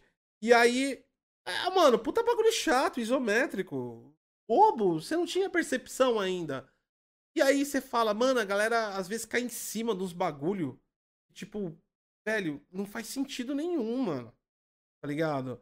É às vezes, é... sei lá, eu acho que, tipo assim, a galera faz um policiamento em cima de, de hype. Criaram alguma coisa, saiu num jornal e aí, não, a gente tem que opinar sobre isso. Mas tem um, uma porrada de jogo ali, a, visão periférica que passa batido e ninguém fala nada. Então, tipo assim, tem uma certa hipocrisia em volta disso, dessa parada também. Eu, dentro da minha concepção, eu acho o seguinte: é, é, eu vejo que toda liberdade criativa, desde que não seja criminosa, e isso é importante estabelecer, ela deve ser colocada à prova. Eu, eu, eu acho que isso, é, que isso é interessante. Grandes obras, eu também acredito, isso eu estou falando pessoalmente, elas carregam mais responsabilidade justamente pelo alcance que elas dão. Foi exatamente o que a Sati falou jogos que têm grande alcance, eles carregam uma sombra de, de, de responsabilidade, né? Até mesmo nos meus conteúdos eu carrego um pouco disso, que é o quê? Independente do tamanho que a gente tem, a gente tem uma, uma, uma, uma quantidade de, de, de pessoas que seguem a gente, que depositaram confiança na gente, uh, no último mês depositaram financeiramente confiança na gente, então acho que se deve responsabilidade uh, uh, sobre isso. E, e, e, tem que ser criativo, e tem que ser muito criativo para E aí que tá o trabalho, eu acho, de hoje em dia. É onde os jogos. E é onde talvez seja, na minha visão, a solução para essa conformidade, esse equilíbrio entre esse conflito de visões sociais e éticas que as pessoas estão. Que é, de novo, o que está faltando na, na indústria de games, que é aumentar a criatividade. Tem que ser capaz de ser pesado, inteligente e não desrespeitoso. Eu acho que são esses, essas, esses três alicerces que, que vão moldar o futuro do que vai acontecer. Eu vou dar um exemplo da, de uma coisa que eu gosto muito. Eu gosto de comédia stand-up e eu gosto de humor tóxico, né? É, especiais da Netflix, por exemplo, que nem Bill Burr, pesado demais. Jimmy Carr, é, é, Dave Chappelle, são bem pesados. Eles tratam de consensos sociais, às vezes. Pega Bill Burr, que é um careca, o último show dele foi ao vivo. Ele fala uns bagulho que, tipo assim. Cancelamento automático no Twitter, dependendo de como você fala. Só que o cara traz uma estratégia, ele cria um texto na comédia dele ele cria uma ele cria uma uma, uma estrutura inteligente para para contar a piada pesada. E ele traz para as pessoas a contradição, ele traz às vezes um pouco da hipocrisia das pessoas e ele consegue contar a piada mesmo que de uma certa forma tudo que é tóxico vai ofender um pouco, mesmo dentro do seu conceito ético, mas ele consegue fazer você pensar sobre a toxicidade. Ou seja, ele faz o cara, o cara faz pensar sobre o que você o, o que você pensou de mal dele. Isso eu acho que é uma estratégia inteligente e criativa para trabalhar no mundo de hoje, sabe? É, não se, se, se aferir totalmente, porque não faz parte do ser humano ser correto. Nós não somos corretos. Nós falhamos. Nós falhamos toda hora. Eu, eu, eu falho todo dia. Você também falha todo dia. Esse lance da gente fingir que nós estamos no mundo perfeito do Teletubbies é uma grande imbecilidade. Né? Nós somos defeituosos. E nós vamos ser babacas várias vezes. Por mais que a gente não consiga. Eu posso ser babaca hoje, eu posso ser babaca amanhã, uma hora eu vou ser babaca. Tá ligado? Você também vai ser babaca. Então, tipo assim, esse lance de a gente pensar em ser o ser humano mais especial e melhor possível é uma grande e enorme bolha de imbecilidade. É uma utopia, né? É uma utopia. As é pessoas, uma utopia. Nós estamos propensos a errar 24 horas. Não. A gente é movido por sentimentos e isso fode tudo na nossa Isso vida. faz com que a gente erre, principalmente quando se trata de sentimentos, né? Faz Às vezes gente errar. você, às vezes você nem quer falar aquilo que você fala, mas na Quantas vezes numa briga você falou e se arrependeu? Exatamente. Durante a discussão, aquela tentativa de você É ganhar sentimento. a discussão, aquele sentimento que você se sente mal e, e aquele contra-ataque que você dá, você fala uma bosta. A gente é assim. É. Então, tipo, fingir que a gente é politicamente correto é imbecilidade. Então, tipo Mas assim, isso não, não tira a sua responsabilidade de evolução. exatamente. Agora, também, fingir que a gente tem que trabalhar como uma porra de um animal irracional e, e, e agir como orangotango só porque a gente é um animal também? Não, porque a gente tem uma propriedade intelectual, a gente é ser pensante, tem capacidade de pensar, tem capacidade de raciocinar. É isso que trouxe evolução pra gente. Se eu for agir que nem um idiota completamente todos os dias, a toda hora do meu momento, falar o que eu quero, falar, tipo assim, né? Eu gosto, eu, eu gosto de falar de pensamentos de ejaculação precoce. É aquele pensamento que vem na mente um segundo e o idiota solta essa merda e fala pra todo mundo. E ele fala que é normal. Ah, se você não concorda, foda. Não, não é se você não concorda, foda-se. Você pode ter ofendido pessoas, né? Ofendido é, grupos e, ou, ou, ou- ou indivíduos. Então, tipo assim, eu acho que essa responsabilidade sempre causa esses dois momentos. Mas o que eu não gostaria é de ver um mundo perfeito nos games. E o que eu gostaria, e o que eu, que eu- o que eu espero que essa transição das indústrias consiga, e, e, aí tá a, a Rockstar, e como é uma empresa que tem uma, uma visibilidade, que tem uma infraestrutura gigantesca, bilionária, que é uma empresa que pode dar a direção para isso, porque a indústria de games está perdida nisso, isso é um fato. A indústria de Tá. games está perdida nisso. Ela não bem consegue, perdida. ela não está conseguindo se achar dentro dessa, desse conflito. Uma empresa que pode dar direção em um jogo que pode dar direção para isso é o próprio GTA 6. Porque é um jogo que ele tem uma essência tóxica, malévola, pela sua essência. Né? De forma resumida, GTA é um jogo de bandido, é isso. É um jogo de bandido, ponto, final. É, e todo mundo gostou por causa disso, porque você torna um porra de um bandido no mundo virtual, né? Então, e, e as experiências, os mapas e tudo mais que a Rockstar oferece. Mas é ela se torna hoje um polo de ter uma obrigação de renovar essa visão. Como vai ser dito? Como vai ser? Como vai ser o próximo ofensivo divertido? Porque GTA V é ofensivo e divertido em todos os momentos. Eu acho que uma, um ótimo exemplo disso foi aquela série que a gente que era da DC. Ai, como é que era? Que era um cara com capacete. Ai, caramba, fugiu o nome. Eu tava pensando nele agora, fugiu o Série da nome. DC? Ah, o. É um cara que usa um capacete brilhante, que tem até uma águia. Ai, o pai dele lá é do bigodinho. Esqueci. Isso! Puta, esqueci. Bom, a galera acho que vai lembrar. Eu acho que essa é uma ótima forma de transição de, de época. Ele Eles foram foda. não entende os dias de hoje e vem alguém e ensina ele como é. Eu acho que isso é uma boa pacificador. Obrigado, gente.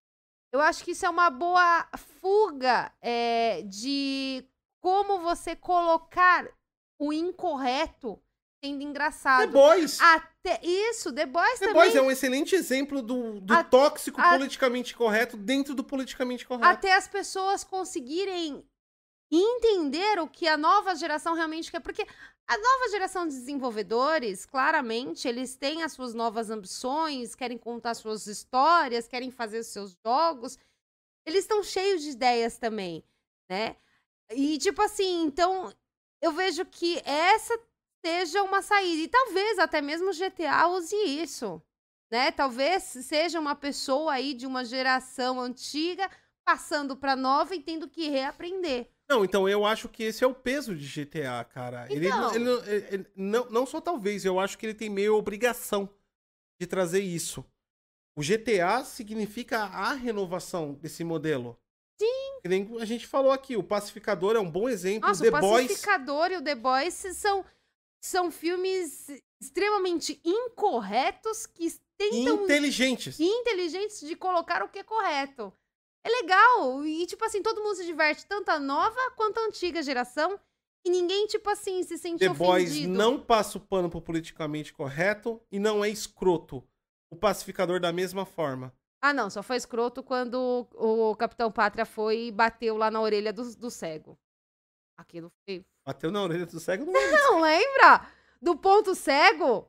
O super-herói que ia entrar pro set, aí tinha. Aí a, a Puta, Ruivinha. pode- Aí tinha. Ela fez entrevista com o ponto cego, que era o nome do, do super-herói. Ele era cego e a- o, o super dele era a audição. E aí veio o Capitão Pátria e bateu na orelha dele, deixou ele cego, deixou ele surdo. Ali foi babaca. Ali você fala, não, realmente. Mas o foi- Capitão foi Pátria é babaca. um babaca. Não, E aí tá a bem, mas inteligência tipo da assim, série. foi muito babaca aquilo, mano. O cara já é cego, porra, deixou o maluco surdo. Babaca. Foi babaca. O Capitão Pátria é, é, é um babaca. E aí que tá, o, que tá a graça da E coisa. aí ele se torna o vilão, né? Aí, Exatamente. Ó, mas ali foi sacanagem, mano. O Não, eu acho, que se, cego. eu acho que se GTA seguir, ó, eu acho, olha, ó, é um, é um, é um excelente dentro do assunto aqui. Essa, essa live não tem pauta, a gente tá conversando aqui com vocês, mas dentro desse assunto eu acho que seria uma excelente definição. Se chegar a narrativa, o enredo e a forma de contar a história e, as, e a- os acontecimentos em volta de GTA próximos ao Pacificador e ao The Boys, vai ficar incrível GTA. Vai ser melhor que GTA V. Então, eu vai trazer a atualidade, não vai ser ofensivo e não precisa ser. Tá vendo como não precisa esse lance de, tipo, to- tudo que a gente vê que a gente não concorda, falar que está lacrando é errado? Porque, tipo assim, se você parar pra pensar, quando você assiste Pacificador ou até mesmo The Boys, muitos momentos você poderia não concordar lá e falar, ah, tá lacrando. Mas não, eles não estão.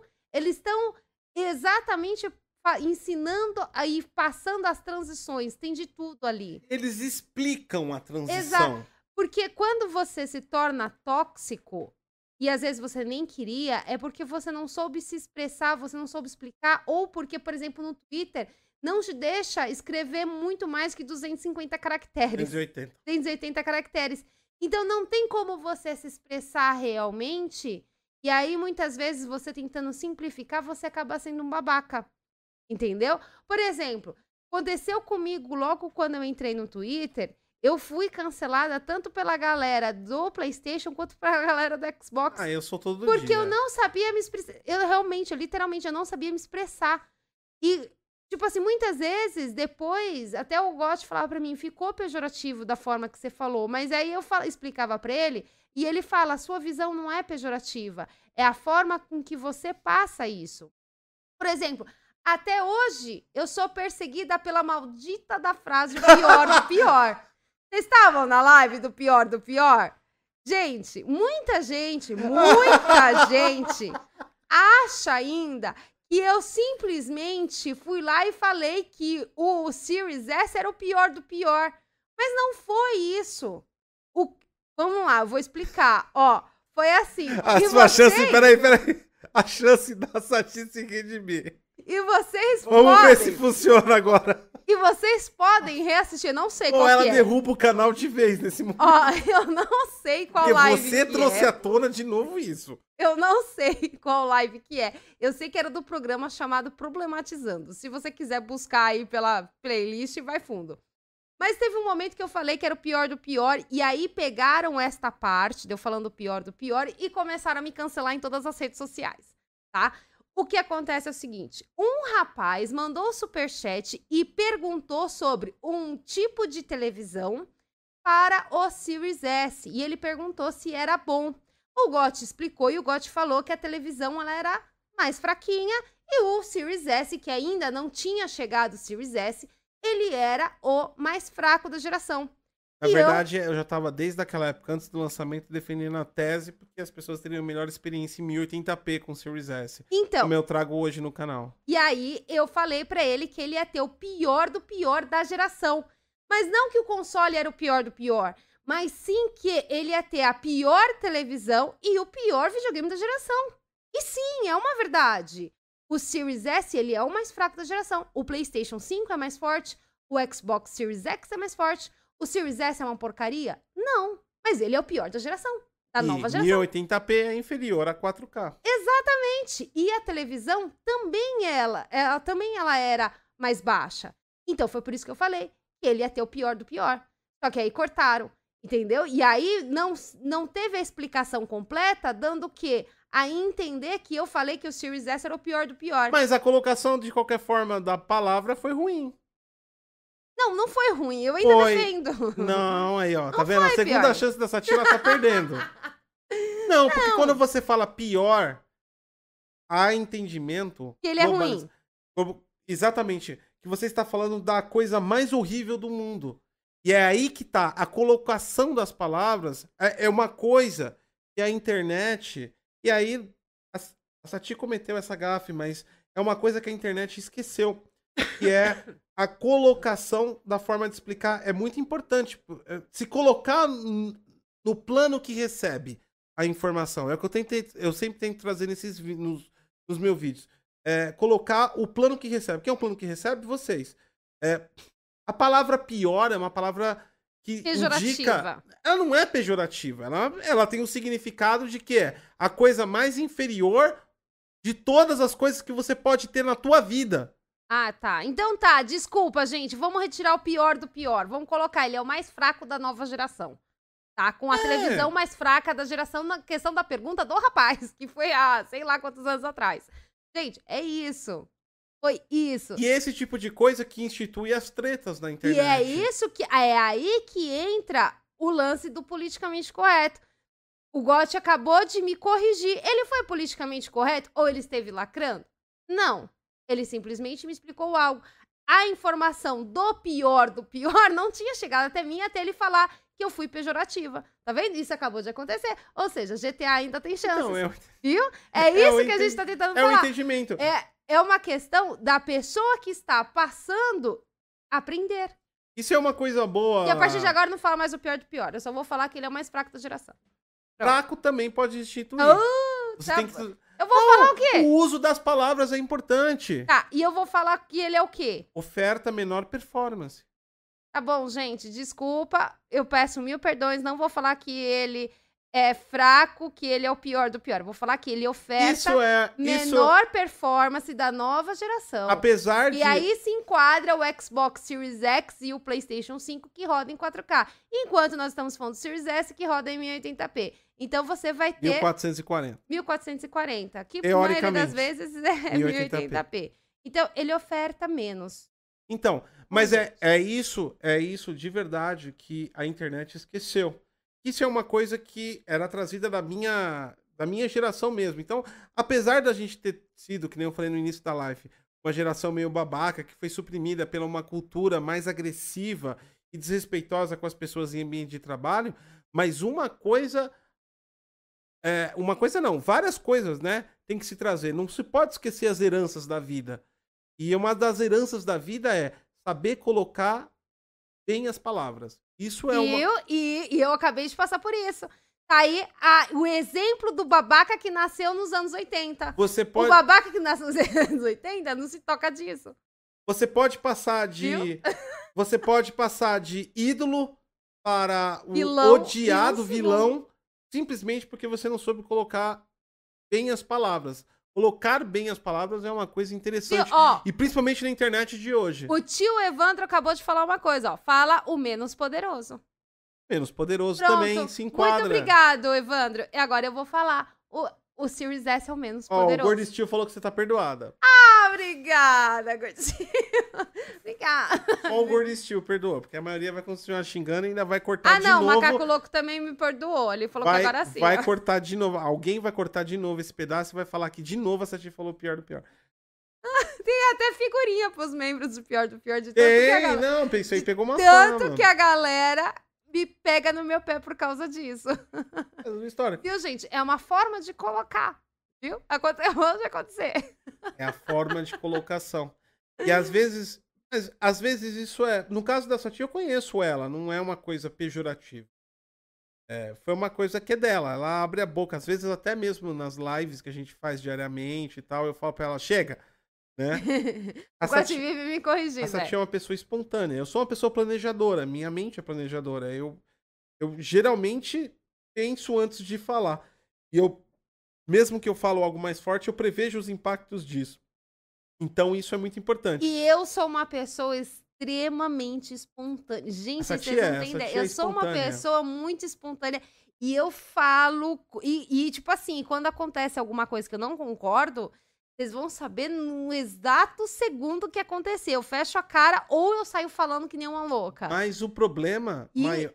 E, e isso acaba saindo o pior do pior, gente. Mas o problema maior disso não é, é. é que tem muita gente que é assim, que nem a Sati. Isso é a espontaneidade das pessoas.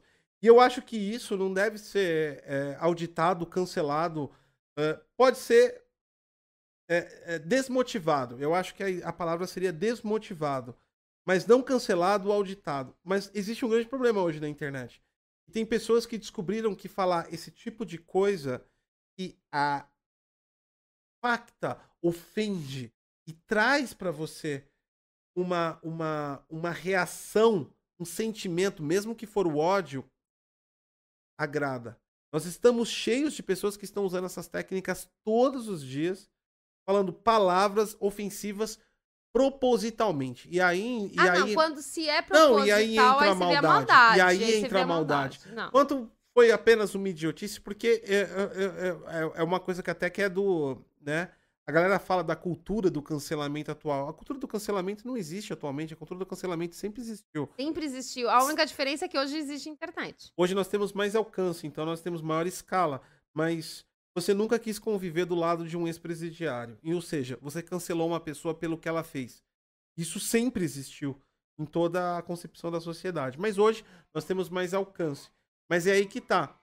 O problema dessa, des- dos cancelamentos é que eles não consideram o quanto a pessoa foi ingênua ou realmente cometeu um erro humano ou o quanto ela foi maldosa de verdade. Não dá pra definir esse ponto dentro do cancelamento. né? Tem pessoas que você institui que é maldosa. Tem pessoas que você não consegue instituir. E ainda tem um fator histórico que a- muita gente desconhece. Fatos recentes que aconteceram em podcasts e tudo mais. Tem toda uma concepção é, norte-americana que trouxe. Enfim, eu não vou, eu não vou, eu não vou agregar. Mas existe conceitos mais radicais, menos radicais. Isso é uma concepção bem difícil de entender hoje, né? É difícil. E é por isso que é, o conselho que o tio Gotti aqui, barbudo, dá é use bem as palavras. Então, e é isso Não tente- que Tente acaba... ao menos. Por mais que você fale uma merda, se você usar bem as palavras, a merda vai ser boa.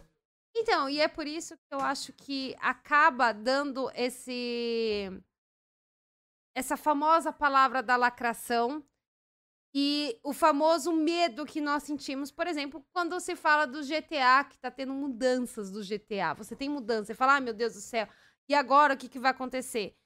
É, primeiro que um jogo é como se fosse um vídeo gravado. Você vai ver, você vai reassistir, você vai rejogar, então meio que isso dá um alívio ao ponto de, tipo assim, de não ser tão pejorativo e talvez o GTA tenha plena consciência do que esteja fazendo. Talvez, né? Tenha plena consciência do que esteja fazendo e qual segmento ir pra frente, né? Por exemplo, nós temos o Far Cry 6 que não teve essa consciência. né? O Far Cry realmente mudou. É. O Far Cry teve essa não mudança. pode, o que, eu- o que não pode, eu acho que nunca deve ser feito, é empresas desdobrarem a ideias, ideologias. Então, é isso. E aí que tá, porque assim, a, a, a empresa, quando você faz algo assim, como um jogo, que você, você consegue fazer de formas que não desagrade todo mundo, e que nem a gente tava falando, tá aí o pacificador e tá aí o, o The Boys pra provar isso, que você consegue agradar os dois, os dois grupos, tanto os velhos quanto os novos. Você consegue fazer isso de uma forma tranquila e sem cancelamentos, né? É, o problema é quando, acon- quando acontece, como acontece com a Ubisoft. Cara, a Ubisoft ela tá passando por um, um buraco, cara, não é tipo. Ali tá se tornando algo surreal. A Ubisoft, depois que ela lançou o Far Cry 6, você- você percebe que ela teve uma mudança no meio da história. E é nítido.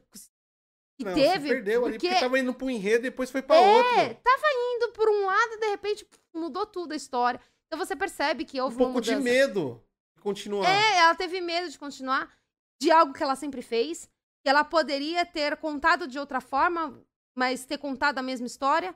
São f- formas de você contar a história que muda, né, a percepção e a recepção das pessoas, como aconteceu, por exemplo, do pior do pior. É, ela poderia ter feito. E isso mostra também um lance dela tá cancelando um jogo atrás do outro. Cara, ao todo, ali no, no relatório dela, foram seis jogos que ela cancelou. Cara, isso, isso, é- isso é extremamente preocupante. E só o fato de a, do, do- da Rockstar falar que ainda vai ter GTA, cara, pra mim isso é um alívio. Você fala, não, pelo menos uma vai ter coragem ali de bater no peito e fazer o bagulho correto, contar uma história, é, e sendo igual The Boys, agradando a todos, agradando os dois lados, talvez, né? Tem que, aí tem que esperar, né, pra ser lançado. Pra gente saber se realmente vai agradar todo mundo.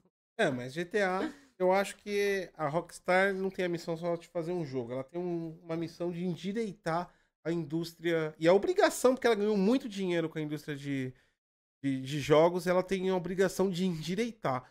Então é um jogo que eu gravo, que eu, que eu tenho grandes expectativas que venha endireitar isso. Agora, esse lance de mulher, de, ah, isso daí não, Ah, não, não isso cabe daí nem não, discussão, pelo amor de que não Deus. tem- ah. Não, isso daí É GTA, que... porra. Se colocar o caralho de uma hiena com uma arma na mão, vai vender horrores. Aí é mesmo. Colocasse uma arma numa hiena ia vender. galera, todo mundo ia Ah, comprar. Eu ia comprar. Não, Eu não ia faz sentido. Agora, o que não pode deixar é de ser irônico, de ser debochado, de ser crítico, porque GTA é crítico. Ele faz várias críticas sociais. Ele faz críticas raciais. E, ele, e o GTA fez sucesso justamente porque ele expôs o que era o ser humano naquela época que ele foi criado em 2013. Então, eu acho que a Rockstar, ela tem a faca e o queijo na mão. Ela tá a faca e o queijo. Pedir Sinceramente. o, o esqueci o nome do outro lá que usa meia lá e tal. Era exatamente o que a gente via em filmes. Era fazia parte até de uma cultura norte-americana. Existiam esses esses personagens, né? E eu acho que isso deve deve deve continuar. Mas tem um desafio grande de GTA 6 inovar esse posicionamento, porque a gente tá falando de uma época em que, por exemplo, o, o Mano Brown era o renascido do inferno e hoje ele faz rap de Free Fire. Renascido do Inferno faz rap de Free Fire. E tem hoje. um podcast. Tem um podcast que só fala besteira. Então, quer dizer, o mundo mudou.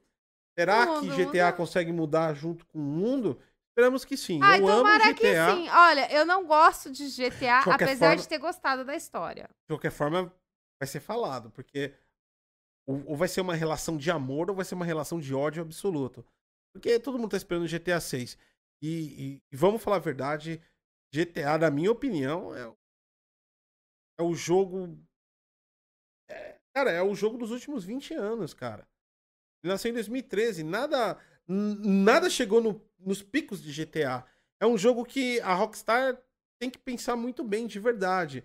E se ela demorar 20 anos pra fazer, que demore, porque ela, quando soltar o GTA 6, é, não é só um jogo pra players, é um jogo pra players, é um jogo pra indústria, é um jogo que tem que direcionar, é um jogo que tem que regrar, é um jogo Ela que tem uma responsabilidade, tem né? toda uma responsabilidade, né? É o a, a Rockstar infelizmente virou Spider-Man, vai ter que virou, vai ter que seguir o conselho do tio Ben. Por mais que talvez ela não Grandes esperasse, poderes vêm grandes ela não responsabilidades, esperasse, Rockstar. agora ela tem esse peso. A Rockstar tem a obrigação E quem sabe não seja ela que mostre o caminho pra Ubisoft, né, Ubisoft? Tá mancando pra caramba, Ai, né? Ubisoft nem quero A falar Ubisoft muito porque tá mancando. Cara, não, é sério. Ó, a Ubisoft só um adendo, só um adendo. dá azia. Só um adendo. A Ubisoft, eu, eu que tô lançando, né, os shorts aí no canal. E, cara, a Ubisoft, ela realmente tá me incomodando demais depois do Far Cry. Ela me incomodou muito. E o lance dela soltar ali o, o bagulhinho dela lá falando que o primeiro trimestre, né, da empresa, e lá tá escrito claramente que ela cancelou seis jogos, dá vontade de você levantar da tua cadeira e ir lá na porra da sede e tacar um- um- uma cadeira em cima do, do maluco que fez aquilo. Você fala, como assim? Como que vocês não estão conseguindo fazer um jogo, gente? Não é possível. Entendeu? Quem sabe a Rockstar consiga aí dar uma direção pra todas essas empresas que Não, é porque. não, estão tendo a- dificuldade. a- a- a- não, mas a Ubisoft tá. desfocando. A Ubis- a- Sei lá, mano. A Ubisoft parece um. Sei lá, mano. Eu acho que ele. A Ubisoft parece uma pessoa cega com deficiência mental, mano. Eu não sei o que acontece com aquela empresa, velho. Porque, Ela como tá é que- complicada. como é que você. Tipo assim, ela cancela uma parte de jogo. Como é que você me lança Skull e Bones um dia antes De God of War. de God of War? Foi uma mano? mancada, né? Não, velho, não faz Foi. sentido. Um Foi jogo mancada. online cobrando 350 pau um dia antes do Creitão. É, ela, a Ubisoft, aparentemente tá pedindo pra falir. Tá diferenciada, né, Tá. Ubisoft? Tá diferenciada. Aparentemente, a- a- aparentemente tá, tá, tá fazendo. São os planos para o futuro. É, não, tá fazendo conference com a porra do, da EA, né? A EA tem histórico no mundo, né, de games. A EA merda tem. que tá fazendo. A EA Tanto tem. até, até os ex da EA estão fazendo merda, né? Viu o CEO da Unity que falou que quem, colo... quem não coloca microtransação no jogo é otário? O O desenvolvedor? maluco foi É, então, falou isso, o gente. cara era ex-CEO da, da EA Games, né? EA O tá maluco me solta isso, chamando os desenvolvedores de imbecis, É. idiota, sei lá. Mano, é sério. Parece a, também a Activision Blizzard. Então, e a Blizzard também, né? Quem sabe aí. Ah, falar nisso já tá. Já, já pa- aparentemente, segundo boatos aí, parece que da Activision, Blizzard e a Microsoft já está em seu, na sua reta final. O que eu não sei se é bom ou ruim, porque Os- eu me pergunto até hoje o que fez de bem a Microsoft na Bethesda. Continua parada aquela merda de empresa. Mas isso é um. Então, mas quem sabe. Ó, ó, agora eu consegui hate. Agora eu consegui hate. A Bethesda foi comprada pela Microsoft e não evoluiu porra nenhuma. É um fato, desculpa.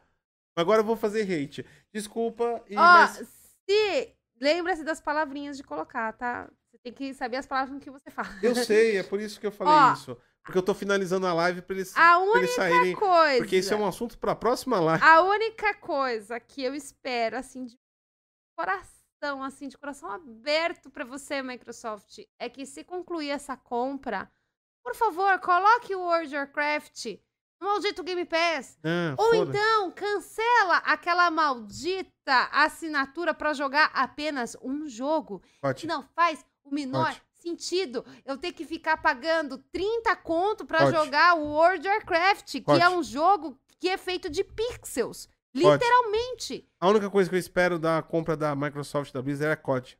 Game Pass. Fora isso, não, eu quero World of Warcraft, eu quero voltar a jogar World of Warcraft. E se você ficou indignado com o God porque ele xingou a Bethesda que não evolui desde quando foi comprada pela Microsoft, e não estou culpando a Microsoft, culpando a Bethesda. Afinal de contas, a desgraçada da empresa está 40 bilhões mais rica. É deveria verdade. ter evoluído e trocado pelo menos a porra da engine gráfica. Deveria ter feito mais. Fica pro próximo God Cause Talk. Espero que vocês tenham gostado aí do assunto, do bate-papo. A conclusão é, enfim, sem conclusão. Esperamos que GTA 6 seja um Sem jogo... conclusão, mas, gente, evolua. Ah, Esperamos- não, leu o, o, o superchat do Sr. Sawa. Tá, calma. Esperamos que GTA, é, que GTA 6 aí traga e seja um divisor de águas, porque GTA 6 tem que manter, é, eu tenho obrigação de manter a identidade, mas também tem obrigação de explorar o novo mundo, bem como a diversidade. E dessa forma, a Rockstar tem um peso enorme nas costas e precisa atentar e colocar disponibilidade para agradar a todos. Eu confio na Rockstar dentro dos meus limites aí, porque também os outros, os últimos dois, dois remaster, puta que pariu. Mas ela lançou Red Dead Redemption, que era bonito. Gente, eu aprendi a falar o nome. Que era bonito e... Mas já começou a cagar, né? Por quê? Ah, Por quê? alguém concorda? Não, eu só, eu só, eu, eu só quero saber, pra cortar a amizade. Alguém concorda com aquele sistema ético de Red Dead Redemption 2? Mano, eu sou a porra de um bandido do faroeste. E eu sou punido por cometer crimes. Isso foi uma Ó, grande só- merda. Ó, só, só tem uma ressalva pra falar Aquele do Red sistema Dead. ético é uma merda do Red Dead Redemption 2. Ó, Red Dead, eu não, eu não joguei, eu não vou jogar porque ele ficou mundo aberto e eu odeio o jogo mundo aberto. E aí é, eu vi um trechinho do final lá no grupo do Detonando Week no Facebook. E aí o ser humaninho que fez a postagem, eu perguntei pra ele, nossa, que bonito foi esse o final, porque realmente foi emocionante. E eu, filha da puta, não me respondeu. E até o momento, no grupo, tem mais de mil pessoas lá dentro e ninguém me responde. Aquele é o maldito final do Red Dead Redemption. Eu não quero procurar no YouTube, mas eu gostaria de saber se aquele era o final. E ninguém me respondeu até agora. Então. Então, se você for do grupo e, e jogou Red Dead, me responde. É ou não é o final? Deu, deu um péssimo exemplo. Já imagina GTA. Olha, se você cometer um crime em GTA, você será punido. O jogo ficará mais difícil. Você é punido por cometer um crime já que você é um bandido. É, é aí que é o início da, do fim, né, mano? Que é uma merda. É uma bosta. Eu, eu, cara, Red Dead Redemption 2 é da hora. Eu amo aquele jogo, mas não dá, velho. Aquele sistema de ético do jogo é de ridículo. Sabe? Você é a porra de um bandido, mano. Foda-se. Tem que cometer crimes como bandido. Não dá para você cometer crime e ser punido pelo jogo. Tá ligado? Aí você comete um monte de crime que nem eu fui lá. Eu queria, eu comecei a saltar que nem louco. A cada 30 segundos tinha uma porra de um 50 cavalos atrás de mim. Aí para mim conseguir manter o jogo, eu não posso cometer eu tenho que ser uma pessoa justa. Eu tenho que me converter. Ah, não dá, mano. Impressionante. Leia o superchat e vê se tem Pix antes de terminar. Tá. O senhor Salma mandou aí, membro, é, membro 12 meses nosso. É, cheguei atrasado. Alguém me atualiza sobre o retorno do pior do pior? Ah, já era. O... A Sati tentou. Tentou. Eu expliquei o que, que era o pior Ela tentou reverter a situação e meio que piorou. Não, é... eu expliquei o que era o pior do pior para quem não sabia é... e as pessoas que tentam me cancelar porque eu falei que, o que era o pior do pior. Mas ela conseguiu de novo gerar talvez mais, mais, ódio. Isso... Se alguém quiser a gente vai descobrir amanhã, senhor Sawa. Se alguém quiser aí, né, de repente, cortar esse teco da live, colocar no Twitter, e se você for fazer isso só pra gerar rage, por favor, me marque. Pelo menos eu fico sabendo por senhor que, tá falou, internet no, no, meio da mata amazônica é tenso de achar sinal. Caramba, você tá, você tá no meio da mata... Virou explorador, ô, senhor Sawa? tá no meio da mata amazônica aí, ó. É, galera aí. Ah, por isso que tava umas, uns lances de satélite aí que eu vi. É, eles estavam falando por causa do. Estavam perguntando se ele não tá usando o satélite do Elon Musk. Não, não tá, porque não tem satélite Elon Musk no Brasil. Inclusive, ó, deixa eu até te falar, porque o rapaz falar, ah, mas meu amigo tem. Tem até comentando na fila de espera, mas, mano, não tá rolando não, tio. E pelo jeito ele falou, achar sinal no meio da Mata Amazônica, ele tá com um celular. E os, o Elon Musk, você precisa de um. O, o satélite da Starlink você precisa. Aliás, a, o link de satélite é uma bosta, em todos os sentidos. Não só é do Elon Musk, mas os outros. E, aliás, o Elon Musk não é o primeiro a conseguir isso. Já tinha satélite desde a época que o Gotcos era criança, tá? As zonas é. rurais sempre trabalharam com satélite e elas são caras. Um link da Starlink hoje para você você conseguir entrar no posicionamento satélite aqui no Brasil, e tem algumas regiões que tem, você vai pagar aí, cara, quase uns 700, 800 pau por uns 200. É caro. Satélite é caro, não é barato. Né? Mas vamos esperar aí que melhore aí. E seria uma grande solução para a Mata Amazônica. Mas não tem, para quem estava até discutindo aí, só para só informar e não para corrigi-los, mas é só para informar, não tem disponibilidade total. É por ponto a ponto e de, dependendo do posicionamento do satélite. Não só na Amazônia, você consegue no Rio de Janeiro. São Paulo também você consegue alguns pontos. Que entrar na fila de espera, espera pagar lá a taxa do kit inicial e depois vai sair uns 700, 800 pau por mês com a cotação do dólar hoje. É um link caro pra caralho, é uma grande bosta de latência. Deixa o seu like, se inscreve no canal, compartilha essa informação. Obrigado a todos os apoiadores que entraram Obrigado aí. Obrigado pelos padrinhos novos. Lembrando que, gente, nosso conteúdo é 100% independente. Então, quem está realmente, de verdade, patrocinando este canal são vocês que nos assistem, que deixam o like, que comenta, que compartilha que vira padrinho, que dá superchat e que é membro também. Muito obrigada, viu? Obrigado De verdade mesmo. Vocês Entrou padrinhos, não atualizou aqui. Deixa eu tentar atualizar aqui na mão. Não atualizou. Não tá atualizando. O padrinho tá, tá Realmente travado. não funcionou. Mas entrou outra vez. Eu, eu, eu, eu, tentei fazer, tra trazer minha inovação aqui, mas eu não, não consegui. Não deu certo. Não deu certo. O padrinho. Entrou gente no padrinho, mas o padrinho não atualizou. Uh, mas fique tranquilo, nos próximos vídeos aparecem nos créditos aí todos os padrinhos. Obrigados aí, a ajuda que vocês têm. Espero que tenham gostado do conteúdo. E lembrando mais uma vez, não é para você concordar nem discordar, é só para conversar, respeitando todo mundo. Esse é o intuito do Gótico Talk aqui da conversa que a gente teve. Eu acho que foi bem legal e bacana. E até a próxima, Ah, gente. e mais uma coisa, membros, até amanhã de manhã no Bom Dia DG. Se você não é membro, saiba que de segunda a sexta-feira, de manhã a gente faz live para os membros. E é uma live bem descontraída, não tem nada a ver com o Detonando Ah, live. É, é- sou eu que comando a live, então vocês já sabem como ela é diferenciada. É a live pior do pior. Tchau, a live pior do pior Literalmente é isso mesmo. mesmo. E, É sem, isso mesmo. e sem usar mal as palavras. Estou usando bem Não, as palavras. É, pi- o é pior a do pior. Live pior do pior. Hoje a gente falou, por exemplo, de alienígenas. Acontece, gente. São assuntos que acontecem. Alienígenas é e frases motivacionais em absorventes femininos. Tchau, gente. Também acontece, gente. Tchau, boa noite.